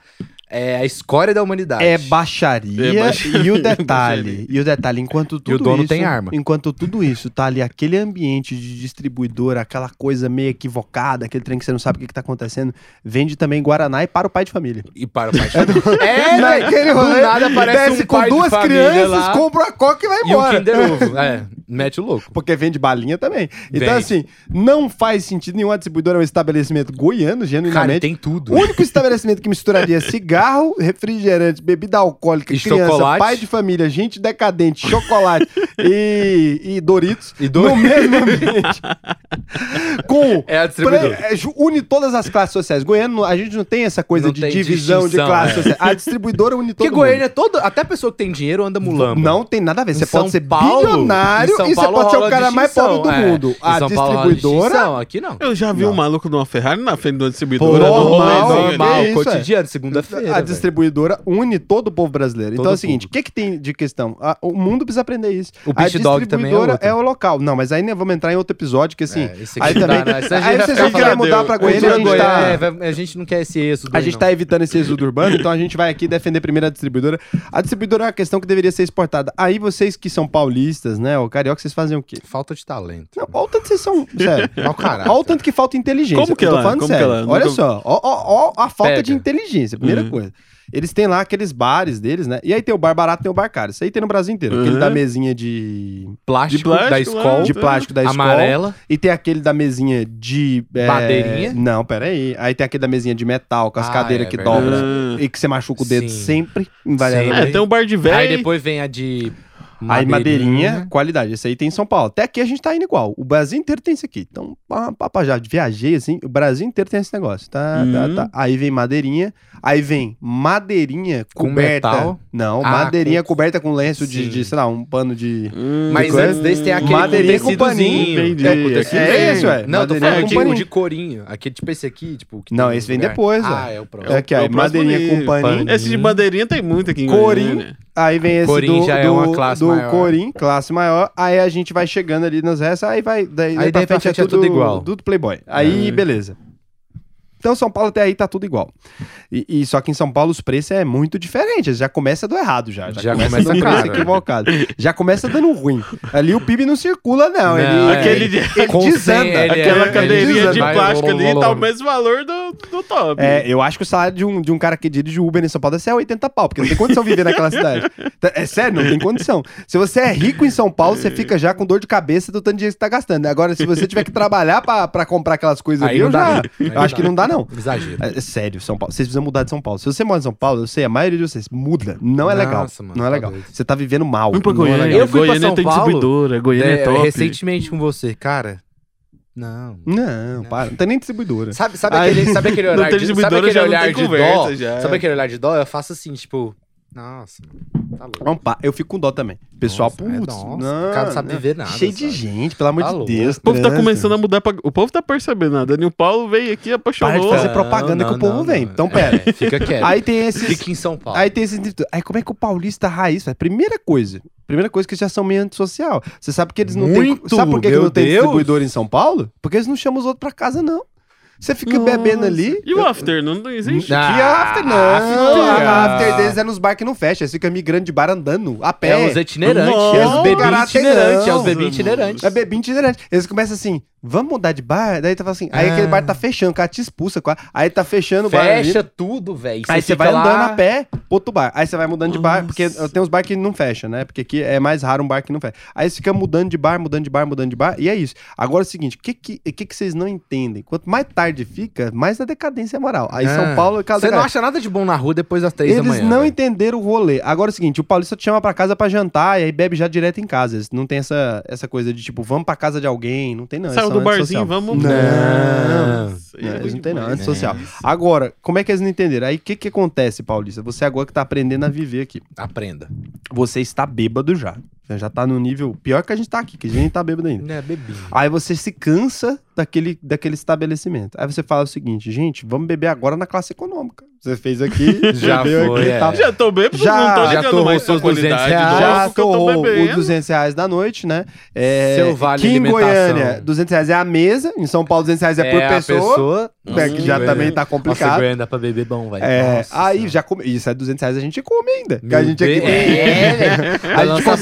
Batata, velho. A gente não é vegano, não, a gente come carne. carne aí também, a gente vai, come carne, cheddar e beleza. bacon. Aí a gente vai com cheddar, bacon, come com tudo quanto é coisa, tudo errado. Aí por isso que a gente é gordo. É. Aí depois disso, a gente vai lá, passa na distribuidora, compra bebida, todo mundo, cada um dá uma partezinha ali. A gente enche o porta-mala de um veículo De bebida. de alguém que provavelmente vai ser preso, porque normalmente essa pessoa Meu tá Deus, próximo de casa. isso não.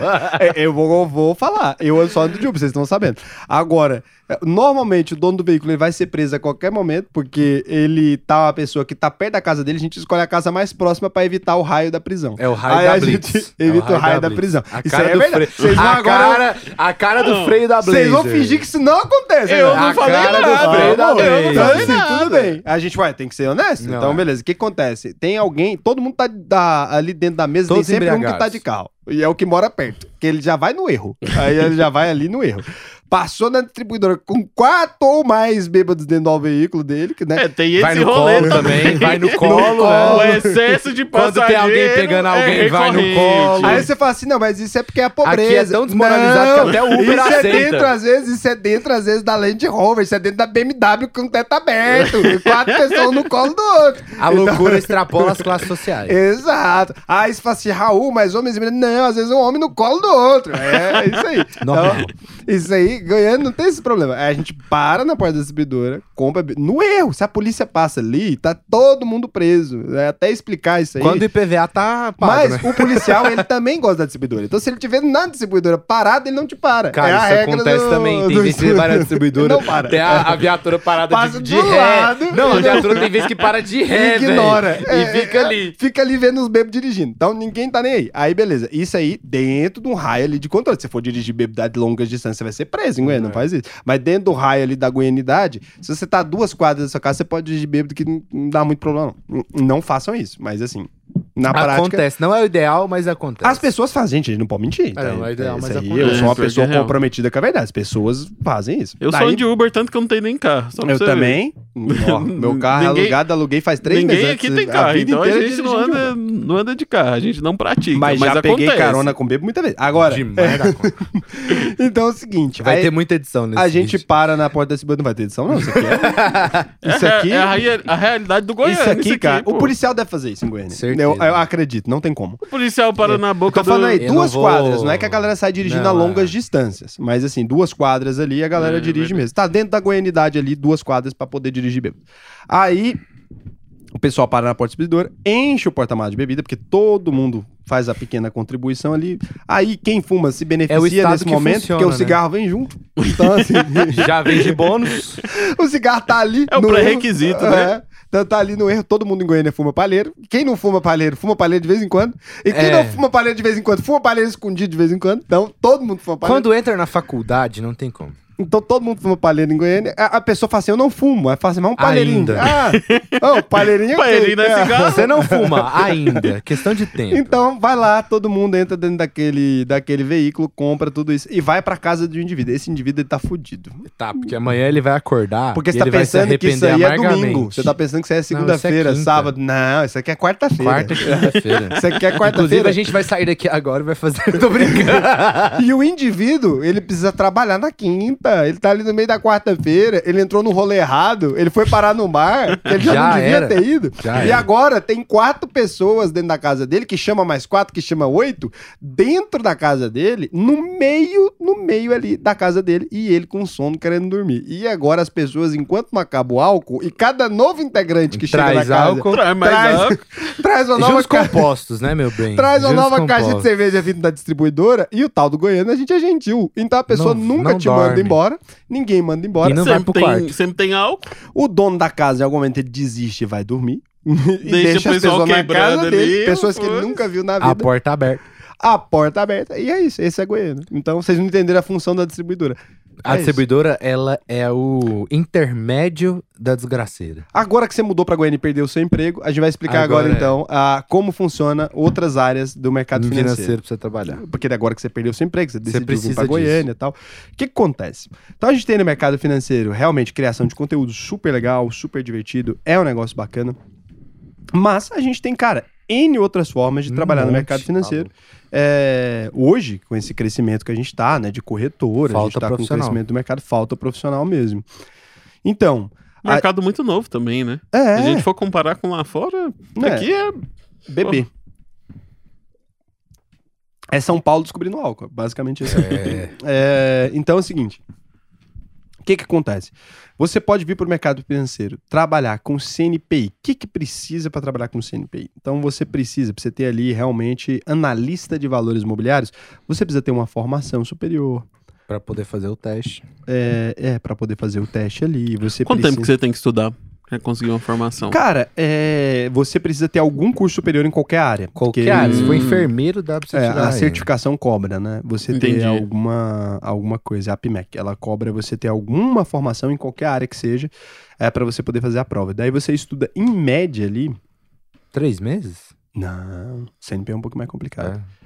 É um aninho, assim, se você fosse dedicar para você passar na prova bem e tal. E aí você pode escolher, né, CNPI eh, de analista técnico, se você...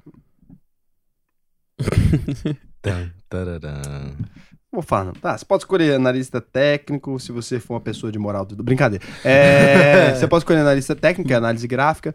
Você pode escolher análise fundamentalista e você pode tirar o CNPI, que é pleno. Então você pode falar sobre Os tanto dois. análise técnica Tá, quanto fundamentalista. Quem quer começar aí nesse mercado, que realmente importa? Qual que é a média salarial de um cara que... É E, cara, é difícil, porque, assim, hoje a gente, a gente tá contratando lá na Fischer, né? Uhum. É... É tão gostoso escutar o Fischer, né? Ficou tão Fischer. bom. Nossa. É bom, Sair de Isaex pra Fischer Um foi cara, um cara legal. Vai, falar mal do meu nome aqui? Não, mas é o isso? Fischer... Não, não foi isso. Não é porque era ruim, é porque ficou É, muito melhor. O Matheus tá me é muito- perseguindo. Você tá É. vendo desde o começo, cara. Desde o começo, Tudo que eu depois de falo, ele tá Persigo na- desde 2019. Então, é, se você. é, A gente foi agora abrir a vaga e tal. Putz, um cara bom, cara, uns 15, 20. Cara bom, caraca, mas tá ótimo. Se você parar pra pensar que tem muita pessoa que termina o curso superior e não tá conseguindo trabalho. Não, e esse é um mercado aquecido. Mas é lógico, deve ter gente que ganha muito menos. Eu tô falando. Eu tô falando que a gente encontrou, pagando um cara pra mudar pra Goiânia, pagando um cara que a gente Ah, conhece. entendi. Então, assim, ser um cara bom. E não é um cara formado há tanto tempo, nem um cara é, que é fodão do mercado. Tô falando Uhum. um cara bom. É Saquei. Ah, mas um, um analista de valores imobiliários, ele pode também montar a própria empresa dele. Aí, tipo, é ganho Hum. ilimitado, né? Quando você olha pra essas, é, essas casas de análise, todas elas têm CNPIs lá dentro. É que às vezes o pessoal sabe, Pra né? Às Então, vezes assim, o pessoal quer trabalhar. nomes agora, Empírico, Suno, a Inside, que é nossa parceira, a Levante, Levante. que já foi nossa parceira, é, o Rafael, os Hum, meninos lá. saquei. Então, assim, se você for muito bom, pode abrir uma casa, pode realmente ser. Dar, é, é, também pode trabalhar dentro de escritórios de investimento, pode ser uma coisa. Então, essa é uma das áreas e que as pessoas acabam não sabendo. E que, assim, cara, se você realmente gosta de analisar empresas o dia inteiro e tudo mais, e aí você fala assim, Raul, eu passo. Tem gente que passa metade do dia, por isso que eu tô falando sobre essas áreas, por isso que eu decidi fazer esse episódio. Tem gente que passa metade do dia estudando investimento, você sabia disso?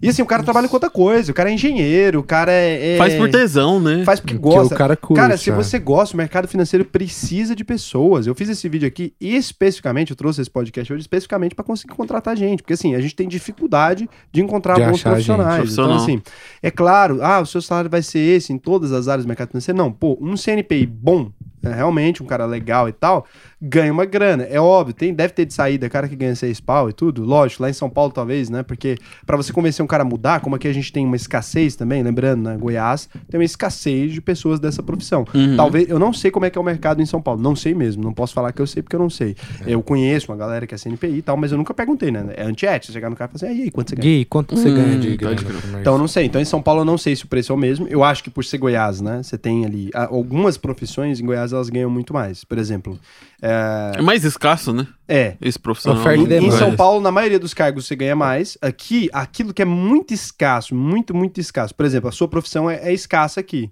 Uhum. Provavelmente, proporcionalmente, você ganha mais do que um, Editor de vídeo. um Lá em São de vídeo Paulo. de São Paulo. Aham, Mas proporcionalmente, porque eu tô falando assim, o, o valor que você ganha em Goiânia é maior do Poder que o de valor que ele ganha em. São Paulo no, no sentido do poder de Entendi, compra pela qualidade de entendi. vida. Porque aqui em Goiânia é mais Sei lá, barato quanto custa o coisas. aluguel?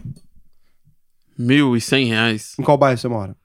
Jardim É, Goiás? Jardim Goiás. É o terceiro bairro mais caro Mais de Goiânia. caro de Goiânia. Eu acho que um paulista não conseguiria Jamais. sendo editor de vídeo. Eu não sei. Não, mas é muito Mas eu difícil. acho que não conseguiria morar no terceiro um bairro mais caro de São Paulo. Não, Alphaville é outra cidade. Ah, Alphaville é outra cidade. Mas assim, é, eu acho que ele não conseguiria, por Entendi, exemplo, viver entendi. numa região nobre, entendeu? Uhum. Saquei. É, e você consegue porque em Goiânia é barato essa, essa coisa e porque você ganha muito bem para um goiano. Então Entendi. é isso. Aí eu acredito é a mesma coisa. E, e aí, por exemplo, ah, agora, se você fosse. dono de uma produtora de vídeo, né? É, em Goiânia específica. Talvez você ganhasse muito mais dinheiro proporcionalmente a isso. Às vezes o cara lá tem um contrato de um milhão. Você ganhando 500 mil aqui é muito mais O custo um de vida aqui é muito mais É. barato que em São Paulo. É, Esse você que é o rolê, pra né? comprar uma casa e Com tal. certeza, você consegue certeza. viver bem aqui. Você come num restaurante. Pô, uma Bom. casa que você compra aqui com, com um milhão e uma que você compra lá em São Paulo, não dá pra você Não, comparar. não dá, que isso, Um milhão é você compra um apartamento de 100 É, metros quadrados. É, é isso que muita gente de São Paulo às vezes não entende, porque pra gente a referência é outra, né? A diferença de rico pra eles é muita, porque assim, o Uhum. IPVA é mais barato, o seguro do carro, ah, sei lá, você vai fazer um churrasco, é, é muito mais barato. Isso que é muito louco, né? Sem falar na qualidade de vida, né? Hum. O ar que você respira aqui É. em Goiás. Então, Então, é a isso que que, eu a gente falando. fuma é por causa do ar. Então aí, dependendo da profissão, aqui você ganha muito porque é escassa, né? Porque muita gente Uhum. prefere viver em São Paulo, apesar dessas vantagens todas que a gente falou, assim, não se mude pra Goiânia. É. Então, apesar de todas as vantagens que a gente falou, tem muita gente que acaba preferindo viver lá. E por isso, obviamente, tem algumas Entendi. profissões que em São Paulo elas são comuns e que em Goiânia você vira rei. Extraordinário. Entendi. Sei lá, um cara que trabalha com impulsionamento de Gestor de Facebook, tráfego. gestor de tráfego, isso que eu ia falar. Somente Facebook, Instagram, tá? O Que cara que é acha gestor de poucos. tráfego. Aqui quase não tem. Aí o cara aqui ele ganha uma bica se ele for pra empresa certa. Que ele né? pega as grandes, né? Acho que talvez isso é uma coisa que o pessoal não entende muito bem, né? Não entende, mas eu É. tô explicando aqui. O pessoal que não tem problema com essa questão de. É porque tem um pessoal que também que não quer sair da cidade dele, né? Mas o pessoal que é qualificado e às vezes não. Mas eles saem e mudam pra São Paulo, só porque às vezes não tem noção de que dá pra ganhar De mais dinheiro em mercado. outras regiões. Exato, isso que eu tô falando. O cara migrar Agora, pra cá. Se você for Uber em Goiânia, por exemplo, é horrível, melhor você ser Uber em São Paulo. Aí a questão, dentro da- de algumas categorias, se você for muito especializado, Depende do nicho, né? é melhor viver em Goiás, talvez, ou em algum estado menor. Se você for pouco especializado, Comedi- é melhor comoditizado, São Paulo você ganha mais grana, né? O salário médio é maior. É, a qualidade de vida eu não sei, mas o salário médio é maior. É, então, beleza. Então, CNPI aí, o cara pode tirar uma certificação, né? Faz a prova ali para tirar a CNPI, vai ter que estudar durante um tempo, vai tirar essa certificação ali. Outra forma a gente tem de entrar no mercado financeiro, muito interessante também, vocês vão poder Isso é contribuir. grande. Agente autônomo. Ah, aí, é, agente autônomo de investimentos. Hum. Cara, agente autônomo já é muito mais simples. Você não precisa necessariamente ter uma Ser formação formado. superior.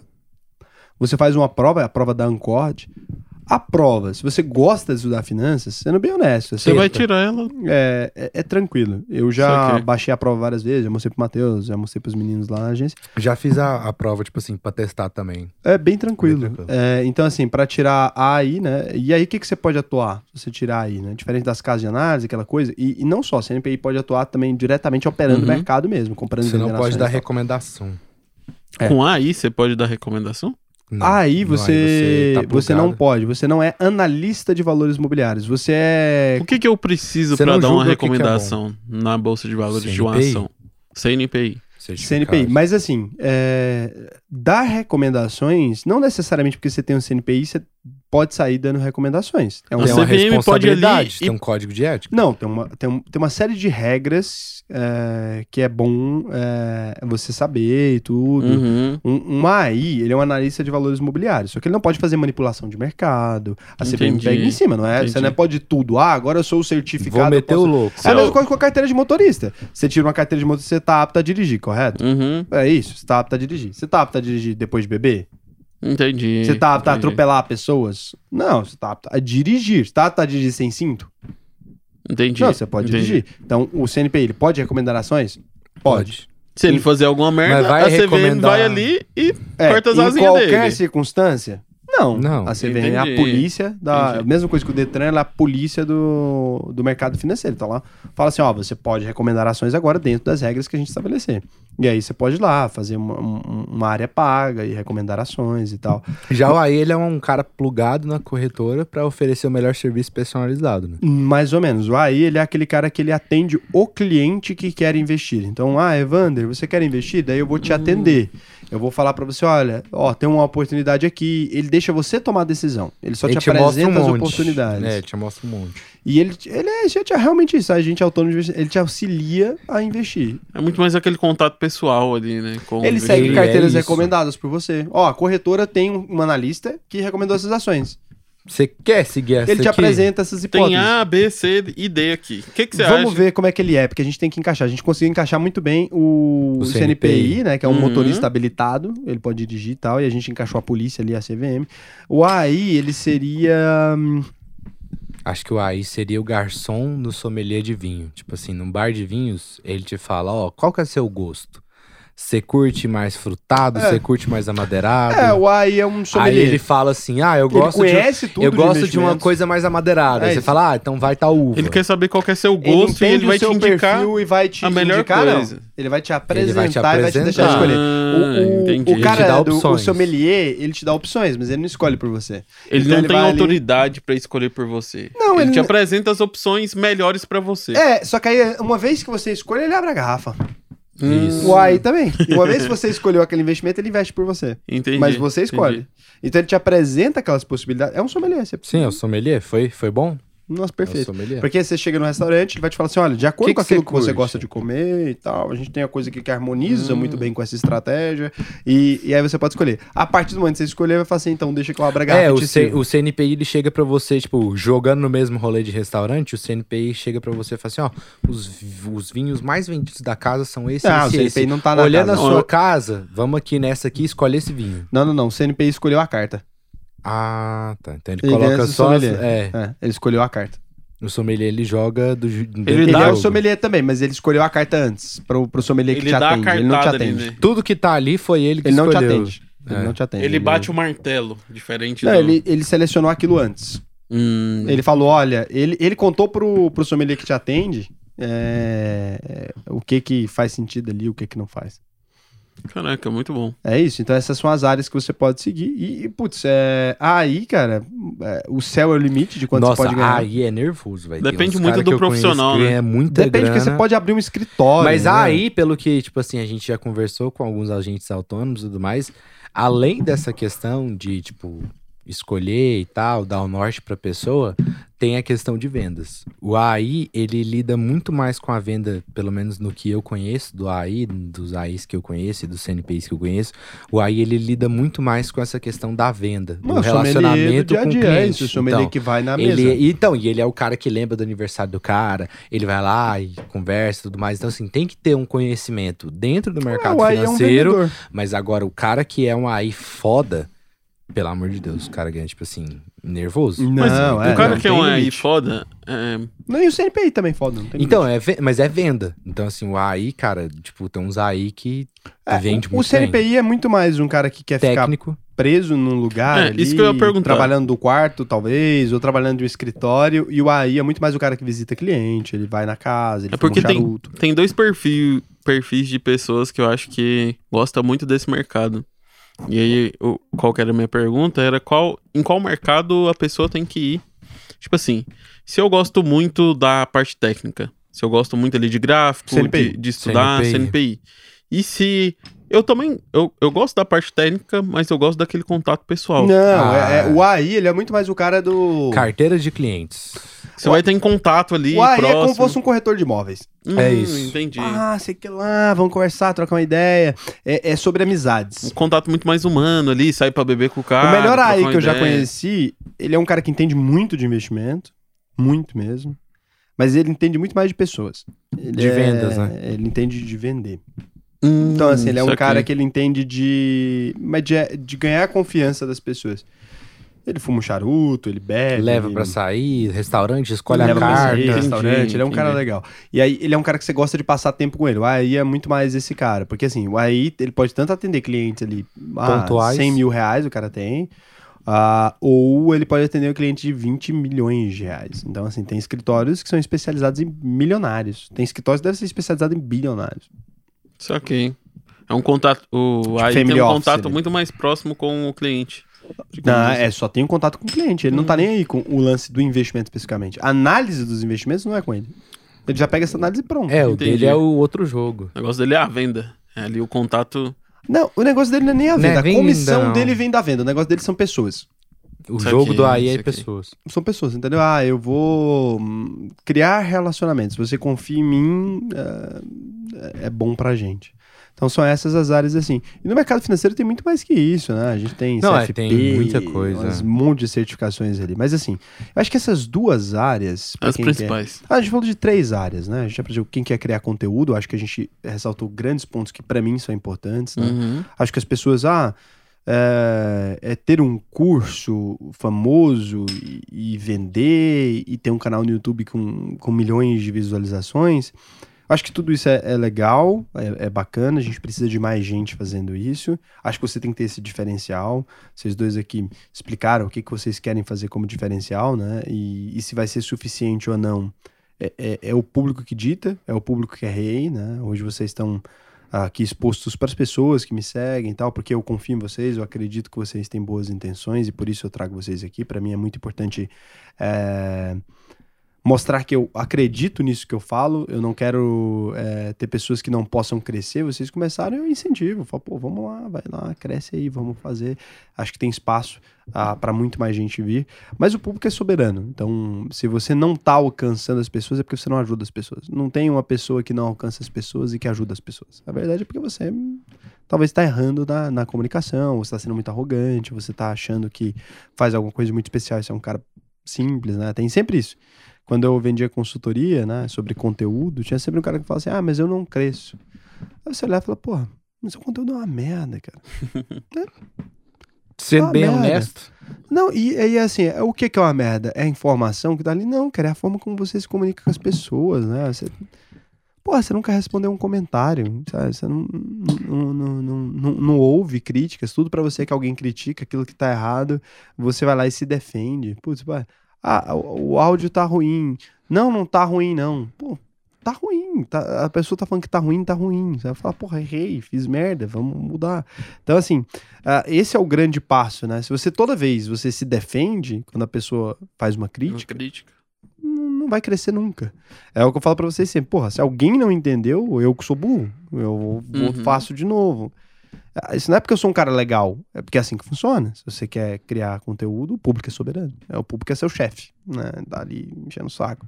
Aí tem hora que você vai olhar pro filho da puta e falar, não te quero como público. É, é, é esse o ponto. Pô, eu não te quero, eu não gosto de você. Tem um maluco ali no meio de 10 mil pessoas que tá falando uma É merda, isso. você não vai levar em consideração a opinião dele. Não, e é. Mas se tem 10 por mais que eu falando- leve em consideração, eu quero mais é que ele se foda. Não é isso. Tem um cara ali específico que, putz, você não é meu público, cara. Porra, eu quero que você fale que o Lula é lindo e que o mamilo dele é maravilhoso. Pô, não. não vou falar, não. Entendeu? Uhum. É porque as pessoas interpretam errado. O público é soberano significa as pessoas com as quais eu me comunico e nas quais eu acredito, elas são pessoas que eu quero. Ah, eu quero atender todo mundo? Não, isso é um equívoco. Quando eu falo, ah, se inscreve aqui no canal, eu tô falando pra todo mundo. Não. Eu tô falando pra um público específico. Específico. Pro meu específico. público. Concordo, concordo. É isso. caralho. Aí, se, se você quiser se inscrever e você não é meu público, fica aí. Eu tô nem aí, cara. Eu tô aí com aquelas pessoas que estão ali, ó. E que querem consumir aquele conteúdo. né? Mas eu concordo no, no sentido de, tipo assim, se você tem um público é, e se a pessoa não tá entendendo o que você tá falando, é igual você falou, você tem um público espe- específico. Você tem um público e você fala com aquele público e aquele público, quando você pede pra ele se inscrever no seu canal, é, se é um público que entende do que você tá falando, é, inclusive a gente já teve uma conversa sobre isso, que às vezes você fala, um- você produz um conteúdo e você fala sobre um conteúdo muito didático. Você fala, um- você fala sobre um conteúdo didático e você às vezes aprofunda nesse conteúdo. Eu acho que no mercado, eu já, inclusive, já fiz esse comentário pra você. É, faltam duas coisas. É, o pessoal que fala com o pessoal muito novo, aquele pessoal que é o beabá. E é, é assim, às vezes o pessoal fala, ah, não, mas eu falo com o, o público que tá começando, eu falo com aquele público que não entende nada.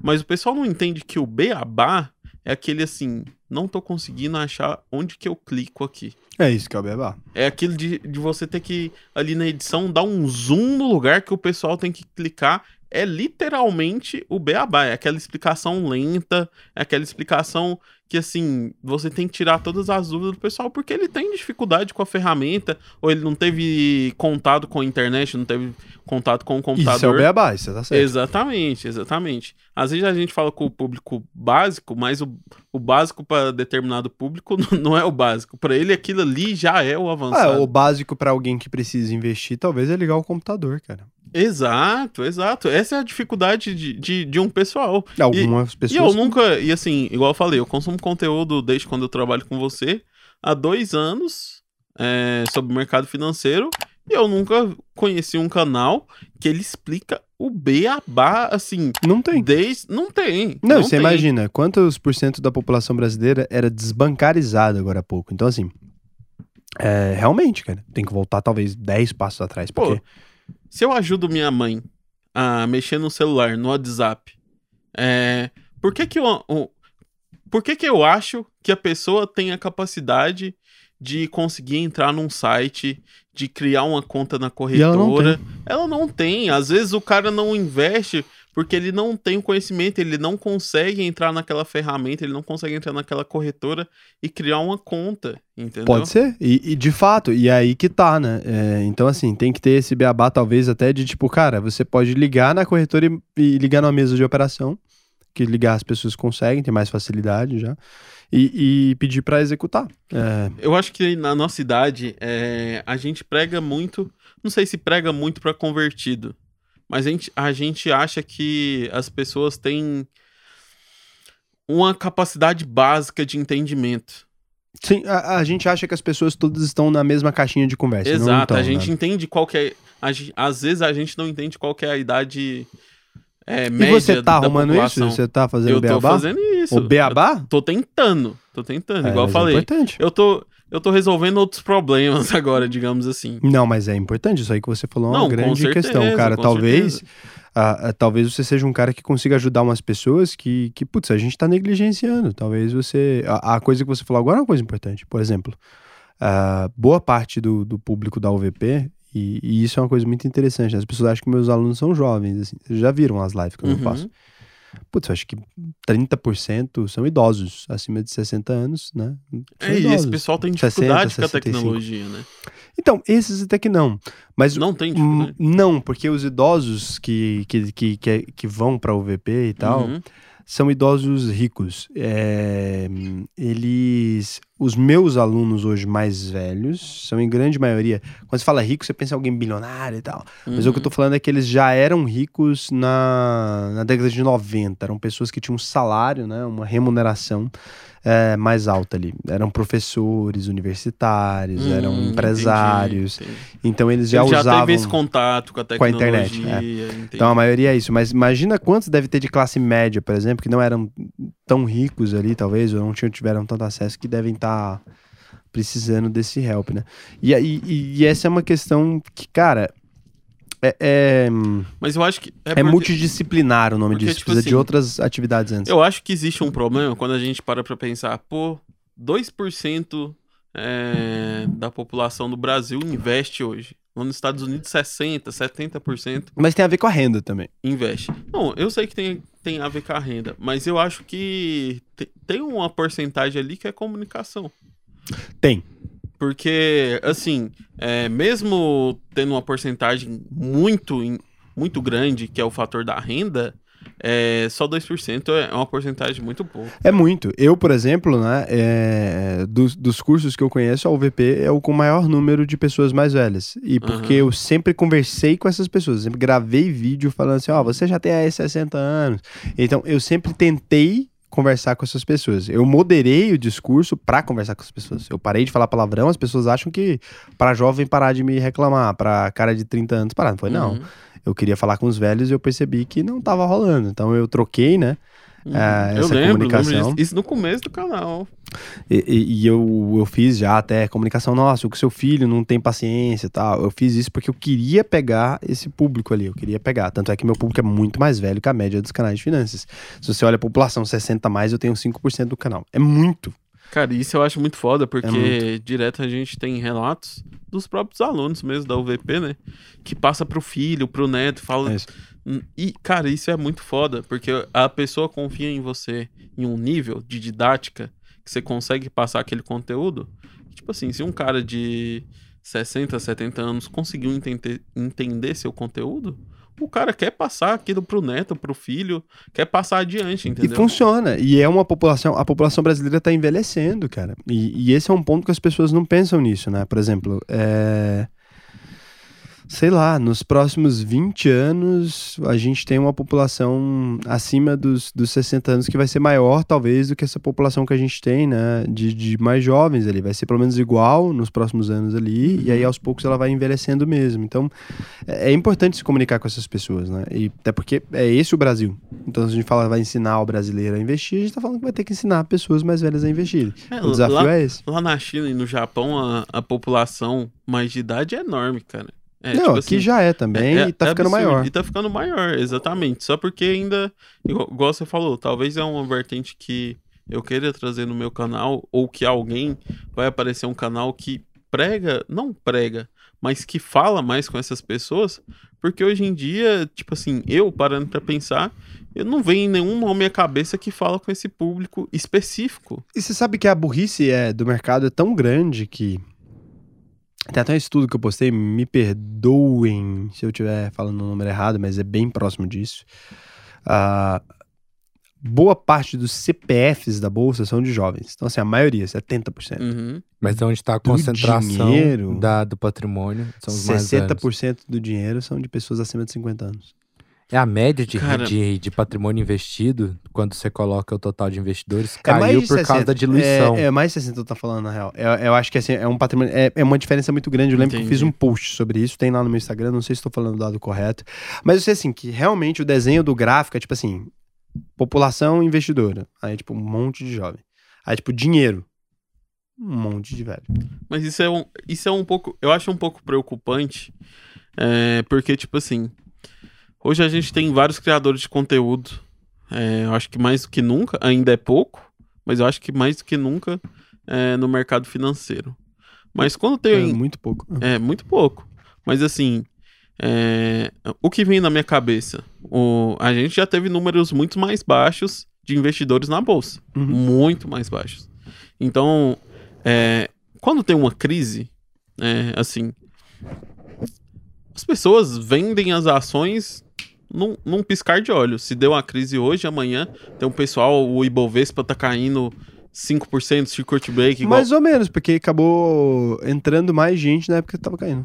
Dessa vez agora. Então, mas o Ibovespa ca caiu quantos por cento na crise do coronavírus? Ah, não, caiu bastante. No auge, assim, sim, mas recuperou muito rápido. Mas não, não é nem isso, não. É porque dessa vez, né, a educação financeira ela passa por uma etapa também de que um monte de gente, é, a gente tava, por exemplo, é, um monte de gente tava, tava mandando começar a investir nessa época. Então.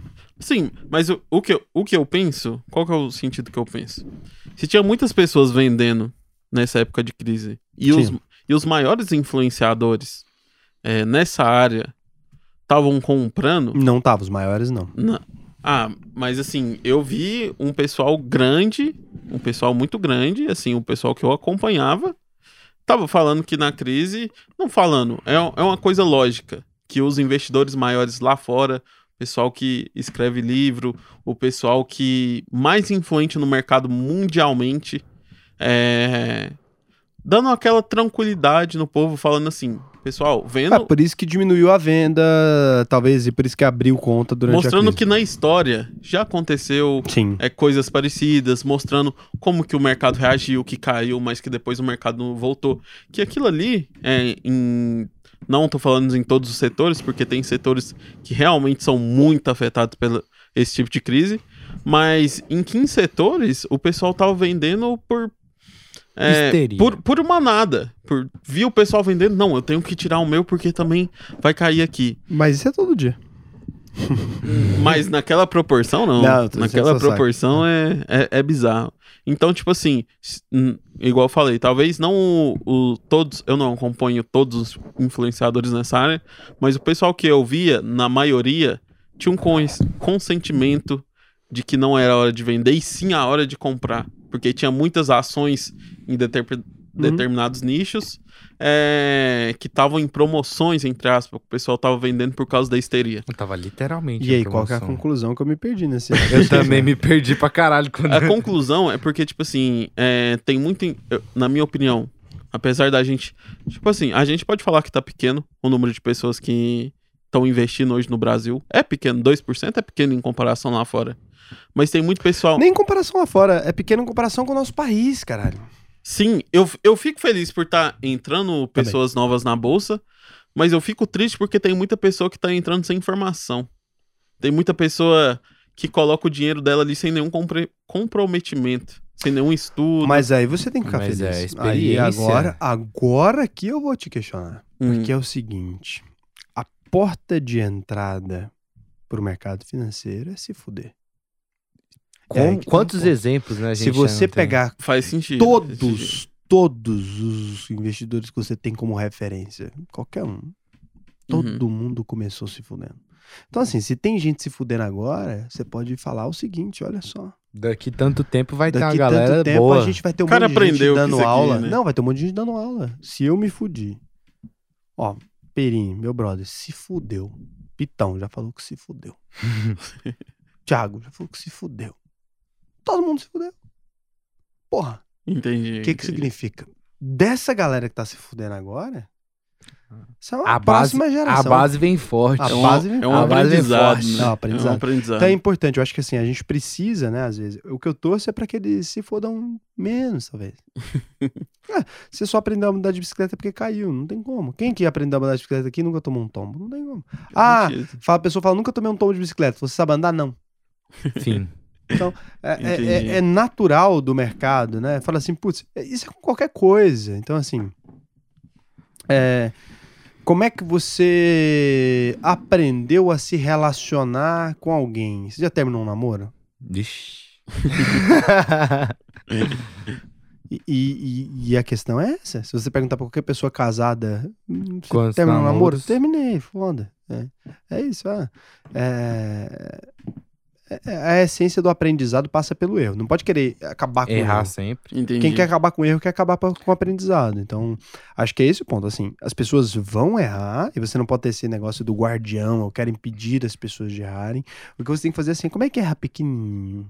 É o que eu tento fazer as pessoas. Fala assim, Coloca lá seu dinheiro, sente o mercado. O erro é importante, né? O cara fala pra mim, eu quero fazer day trade. Eu assim, porra, você é burro pra um caralho. A minha vontade sempre é, pô, nossa, como você é burro. Eu falo, faz, cara. Vai lá, faz, vai dar certo. Deixa o cara, entendeu? Fala assim, mas faz assim, faz com um pouquinho pra você ver como é que é. O cara vai perceber. O cara vai se fuder pouco ali. É, e, e é aquela máxima, né? O maior azar que você pode dar é Sorte. acertar numa premissa errada, né? É o Mas seguinte, azar que você pode dar é sorte. é, é a mesma história, assim, eu canso, nossa, eu tô 200 anos já, eu vou ficar careca dessa história. Mike Tyson. Mike Tyson. Sabia? Essa é boa pra caralho. Carimbada. Porra, essa é boa. Nossa, Essa é carimbada. Você é carimbada. acha que é um boxeador. Pega o Evandinho com esse corpinho dele, pô, cara sexy, É, pá, para. sensual. Para. Vandinho, quantos anos você tem? Eu tenho 24. 24 anos. Nossa, Vandinho. dois anos mais velho. Mike eu, Tyson, velho. 56. Nossa, pô. Se você falar só Quase essa o descrição, dobro. quanto você pesa, Vandinho? Eu peso 115. Mike Tyson, tem alguma coisa também? Deve ter pesar. uns 107, 110 ali. Então você olha e fala assim, olha a legenda, olha que legal. De um lado, Evander Robert. Evander Robert, 24 anos, 115 quilos. Do lado de esquerdo do corner, Vandim dos drones, beleza. A gente mete o louco, ah, a galera vai ao delírio. Do outro lado, Mike Tyson. pesando 107 quilos, Mike 56 anos de idade. Mike Tyson, a cega, você aposta em quem? Tyson. Não tem, né? Não, sua legenda tá melhor, porra, 24 anos. Você é mais pesado que ele, ninguém tá vendo o corpo dos dois, Acabou. tá ouvindo? Hum. Você fala, pô, Vandinho dos drones. É o nego, é o cara. É minha aposta. E o mercado financeiro é assim: você tá ali com seus 24 anos, achando que você é experiente, com seus 100 quilos, que é seus 100 reais de aporte, você vai ali entrando no mercado. Bom, nessa luta ali, você vai entrar no ringue, Dali daqui. dali daqui, dali dali. dali, Não dá vai 3 pra segundos, casa o Mike dentão. Tyson distorce o seu rosto, fica sem esses dois dentes da frente aqui, que custa caro pra implantar essa porra. Você nunca mais na sua vida Nunca mais. Você fala assim, porra, nunca mais. Por todo Vai inventar do mundo, moda. Você entra num ringue com a porra do Mike Tyson. Por quê? Mike Porra, Tyson é experiente. Uma um tortona de direita. um- é, o pugilista. Uma tortona de direita você tomou, perdeu dois dentes. Sem graça. Você é fala, não, Pra pouca ideia vou de bosta. novo não. Agora o mercado Aí o que você vai financeiro é fazer? uma Você vai se preparar pra poder Não, você nunca trombar mais o vai Mike entrar. Tyson. Não, você vai se preparar, nunca mais vai tomar o Mike Tyson, Eu não quero música, Você vai ficar tá em ruim. casa e assistir luta na já, per- Netflix. já Mas perdi eu- dois dentes, o que, que eu Porra, quero você mexer tá com louco? esse cara? Moço? Matheus é doido. Ah, eu vou de volta aqui pro, Não, pro vou me Mike preparar. Tyson. Pode Você demorar não 10 vai. anos, 20 anos, eu me Mano, prepararia. que se preparar, o Mike Tyson nem vai estar vivo. Você vai fazer assim, véi, isso aqui não é pra mim? É isso, Vou essa é a primeira coisa. Essa é a coisa. Então, agora, com o mercado financeiro, o que que vai acontecer? De Você acorda aqui e fala assim, porra, velho, hoje eu vou bater o Warren Buffett. Isso é parte. Você estudou sobre investimento? É, acordei e falei que vou bater o Herbert Fields. Vi dois vídeos no YouTube ontem. Assim, porra, mas você tá achando, velho, o maluco tá fazendo essa porra aí tem uns 50 anos. É, investe desde os 14 anos. Você acha que faz sentido essa porra aí? Você fala, pô, o cara me ensinou até que Foda-se. eu tenho estratégia aqui. Quer pô. que se foda-se. Tá maluco? Vi um vídeo É, no, no eu YouTube vi um vídeo no. YouTube, o cara Moço. fez três análises ali, filhão. Bateu o Kama Sutra do Kendo aqui, ó. ó, Bateu cara, dois Esse pra é o martelo O invertido. residência. cara me ensinou a bater o Testou a Warren Buffett em 5 minutos. Testou Olha, a moço. resistência, nós sobe. A, a cruz da morte do, do Bitcoin. é Do- nós que do- tá, cachorro. Vou botar aqui agora. Aí você envia seu dinheirinho pra corretora. E esse é que é o problema, né? Aí você Você vai lá acerta. e ganha. O Matheus ele não aguenta ouvir uma história, não. Não tem como não. Meu Deus, cara. Matheus, para de dar spoiler dessa. tá? Tomar no seu. Ele é, a Vou tirar o segunda, microfone. ele é a segunda voz da música, pô. Porra, é impossível. Não é a segunda voz, não é a primeira, é adiantada. que porra, velho. É, Vai, continua essa história. Não Continua aguento- eu essa não aguento história, mais, cara. Matheus. Então o maluco vai lá ver a cruz da morte do Bitcoin. E aí ele ganha, velho. O problema é esse, o maluco ganha. Agora, esse é o problema do, do investimento, cara. Porque o cara vai lá e ganha. Aí ele acha que vai dar certo e aí é a hora que se fode. Ele pega, vende a casa e põe na bolsa de valores. Então é isso. Explicamos aqui sobre investimentos, explicamos sobre a coisa toda. Conteúdo. Conteúdo. O seu microfone tá pra baixo. Não, é eu que coloquei ele pra cá, pra ficar mais ergométrico. Tá ergométrico. Então, vamos lá então. Vamos fazer o seguinte agora. Mateuzinho, divulgue aí as suas redes sociais, o seu canal. Dá- dá- O recado final agora, Matheus. faz, faz seu show. Dá seu recado final. Arroba eu. Qual que é o recado Canal final? Juros Compostos, fim. Mas o recado final? Podia rolar aquelas perguntinhas, né? Eu sempre quis aquelas perguntinhas do livro que você levava pra ilha deserta. Aí você metia o outro louco. Qual que era a outra pergunta que você fazia? Mas seu recado final é esse? Não, eu queria saber. eu, queria, eu queria ter essa honra. então. então vamos lá, vamos lá então. Vai. Matheus. Ah, essa Não, tô enchendo o saco, tô enchendo o saco. Ah, então, se você fosse pra uma ilha deserta, Matheus, que livro você levaria? Tem que ser livro que eu já li, porque eu quero coisa nova, que eu nunca li. Ah, mas você viu esse vídeo 30 vezes, né? Então, foda, é é, foda você meter. É isso. eu vou pegar um livro que eu nunca li. Qual? Dois. é difícil falar. Beleza. Dois Harry Potter, o primeiro e o segundo. Não, só pode levar. É um Só livro. pode É um levar um livro. Você Porra, que levar maluca, dois Harry Don. Quixote. Ah, Quer eu levar não um Eu ia deixar a cereja do bolo pro final, mas beleza, Don Quixote. Don Quixote. Porque você faz a propaganda do caralho, mas eu vou me reservar a ler só depois do funeral do Raul. Don Quixote é animal. Mas você vai esperar eu morrer, você vai morrer primeiro. Não, não sei não, velho. Porra, você tanto está bebendo, Matheus. Ah, disse Raul. ah, disse bom. Raul. É... Não, tem, tem pergunta que é foda, tem que tomar Hum. cuidado. É, O livro já perguntei. Já foi. Que pergunta você queria que eu tivesse te feito e não te fiz? É essa daí. Quanto que vai lançar Descido? Mas é seu, né? então, mas era pra usar do Quem tem que responder essa Ué, pergunta falou- é você. Não, é então, mas é, eu queria que ele tivesse feito essa pergunta. A Decida é a empresa do Matheus. Quando, quando que... Quando lança a empresa do Matheus? Vai, Matheus. Uai, mas eu sempre quis essa pergunta. Eu fiz uma escolha muito certa, velho. inteligente, Eu sempre quis essa pergunta Ele pra criou- isso. ele criou tudo eu isso pra queria isso. demanda. Aham. Eu queria demanda, assim, entendeu? Então- Maquiavélico, caralho. Pera aí, agora a gente corta, tá? É, agora, corta a parte do Matheus Gênio. Matheus, é... quando que vai lançar Decido mesmo, sua plataforma? Cara, é dia 15 Dia 15 de quando? de mês que vem. De, de outubro? 15 de outubro. Caralho. Caraca. Vale milhão, Matheus? O negócio vale milão, a assinatura vale muito menos que isso. Hum... Mas eu tô Nossa. falando de preço, não de valor. Hum. Aí eu Eu fiquei- vi com o marketing muito pronto. Aí eu fiquei interessado. Eu eu com fiquei marketing interessado. Essa pronto. parte, quem tá editando pode cortar, a gente não vai. Brincadeira. vi com o marketing muito hum, pronto. E por último, já que a gente que tá na, na onda das perguntas, né? O que é a vida? Como é que é? O Bujan. É, e- Mas é pra eu responder? Mas não, é meme. É nem só. Acabou, Ah, né? Botei- Word on é. Move. Eu botei de zoeira. O que é a vida? Mano, eu acho que a vida é um circo. O que, que significa isso? que você vai metendo um louco. Eu acho que a vida é você meter o louco geral mesmo. Você fazer o que você tem vontade e, tipo, foda-se essa ideia de fazer o melhor do mundo, o melhor possível. Eu acho que a vida é você ser feliz acima de qualquer coisa. E é o que você tem feito? É o que eu tenho feito. Mas dia mente, após né? não, eu tô fazendo isso tem um tempão já, pô. Você é um bom Eu não mentiroso. fiz isso, o eu não fiz isso a vida toda, mas eu tô fazendo bem feito de um tempo pra cá. Você é o um- Evandinho, você sabe muito bem disso. Você é um bom mentiroso. Feliz? Quem disse que eu tô feliz, Feliz? cara? Eu tô sofrendo Tô pra só caralho. louco. Tô passando um monte de Você- perrengue. O Matheus, ele colocou... Herdei de família. Porra, Esse de ser feliz mente. aí, Matheusinho, é daqui uns 10 anos. Agora nós até no perrengue Mas lembra que eu não falei, eu falei você de meter viu o que ele louco. mentiu, assim, fazer o que quiser da vida. Você não faz o que você quer, Meteu tem louco. anos, Matheus. Você mente. Isso eu não vou cortar, não. Pode deixar. Eu vou deixar. Você mentiu, cara. É o que você acha. Ai, ai. Cara, o cara mentiu na real. De boaça, assim. Então vamos lá, Vandinho, que livro você levaria pra ele deserta? Primeiro que é mentira que eles nem leem. Os dois não Né? gostam. de- Cara, mas eu vou falar um livro que eu levaria assim, E tem real. que ler, né? Que vai morrer se não ler. Eu levaria real. Porque assim, eu não vou meter esse louco e falar que eu levaria um, livro- um livro cult, não. Eu levaria 50 tons de cinza. Mas Eu você vai nunca li. transar com quem? Não, mas eu vou. Você tra- vai colocar em prática como, caralho? Cara, mas. 50 não... tons de não- punheta. ia Acabou. meter essa.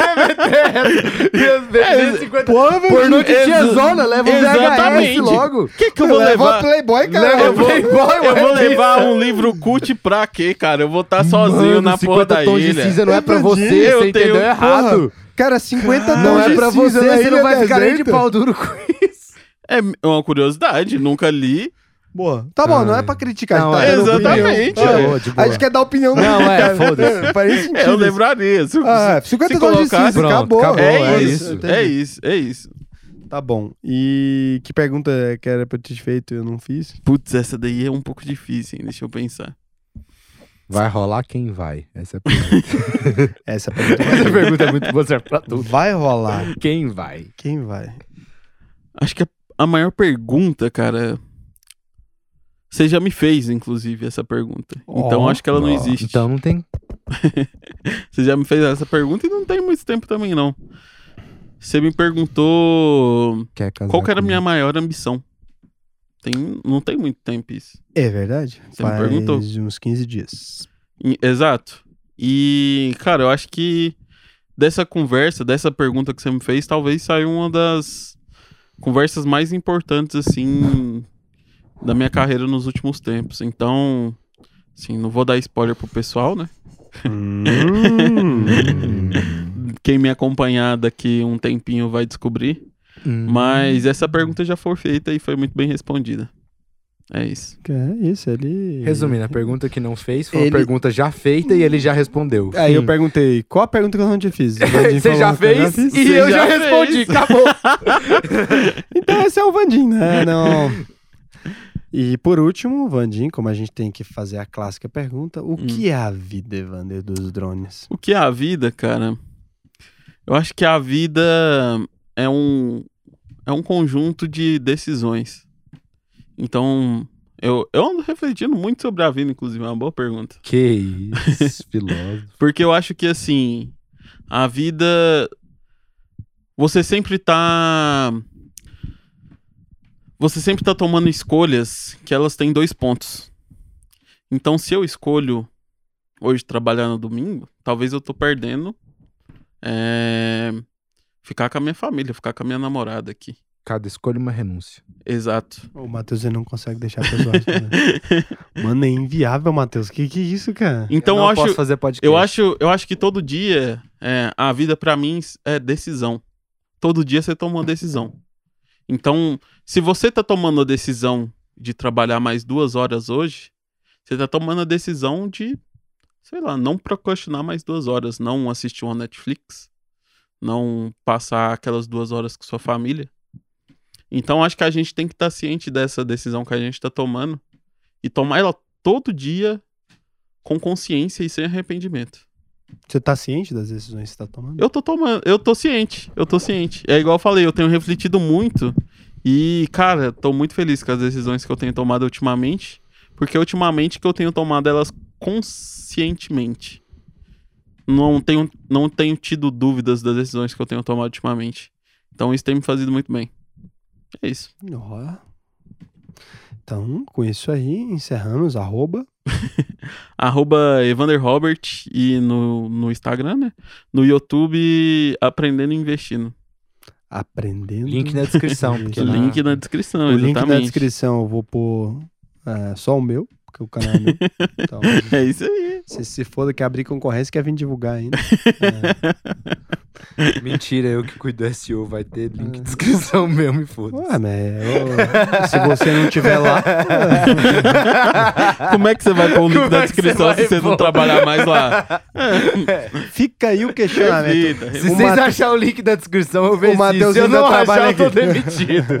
Então, se, se o link tiver na descrição, o Matheus trabalha aqui. É, se não tiver o link na descrição, bom, é, infelizmente. Esse é o último podcast, foi Podcast. muito bom ter você por aqui. Então é isso, cara. Ó, muito obrigado pra vocês dois. É, que agradeço, cara. Gosto de vocês pra caralho. Acho que esse podcast deve ter duas horas de gravação, 15 minutos vai De estar a edição. versão no ar. então, se você tá ouvindo essa parte, é porque o resto foi tudo cortado. Se você não tá ouvindo essa parte, é porque foi mais cortado ainda. porque cortaram até essa. É, então. Cara, foi foda, valeu. Tamo junto. Obrigadão. E acabou a bebida. Desejo mais é que vocês se fodam. Seus filhos da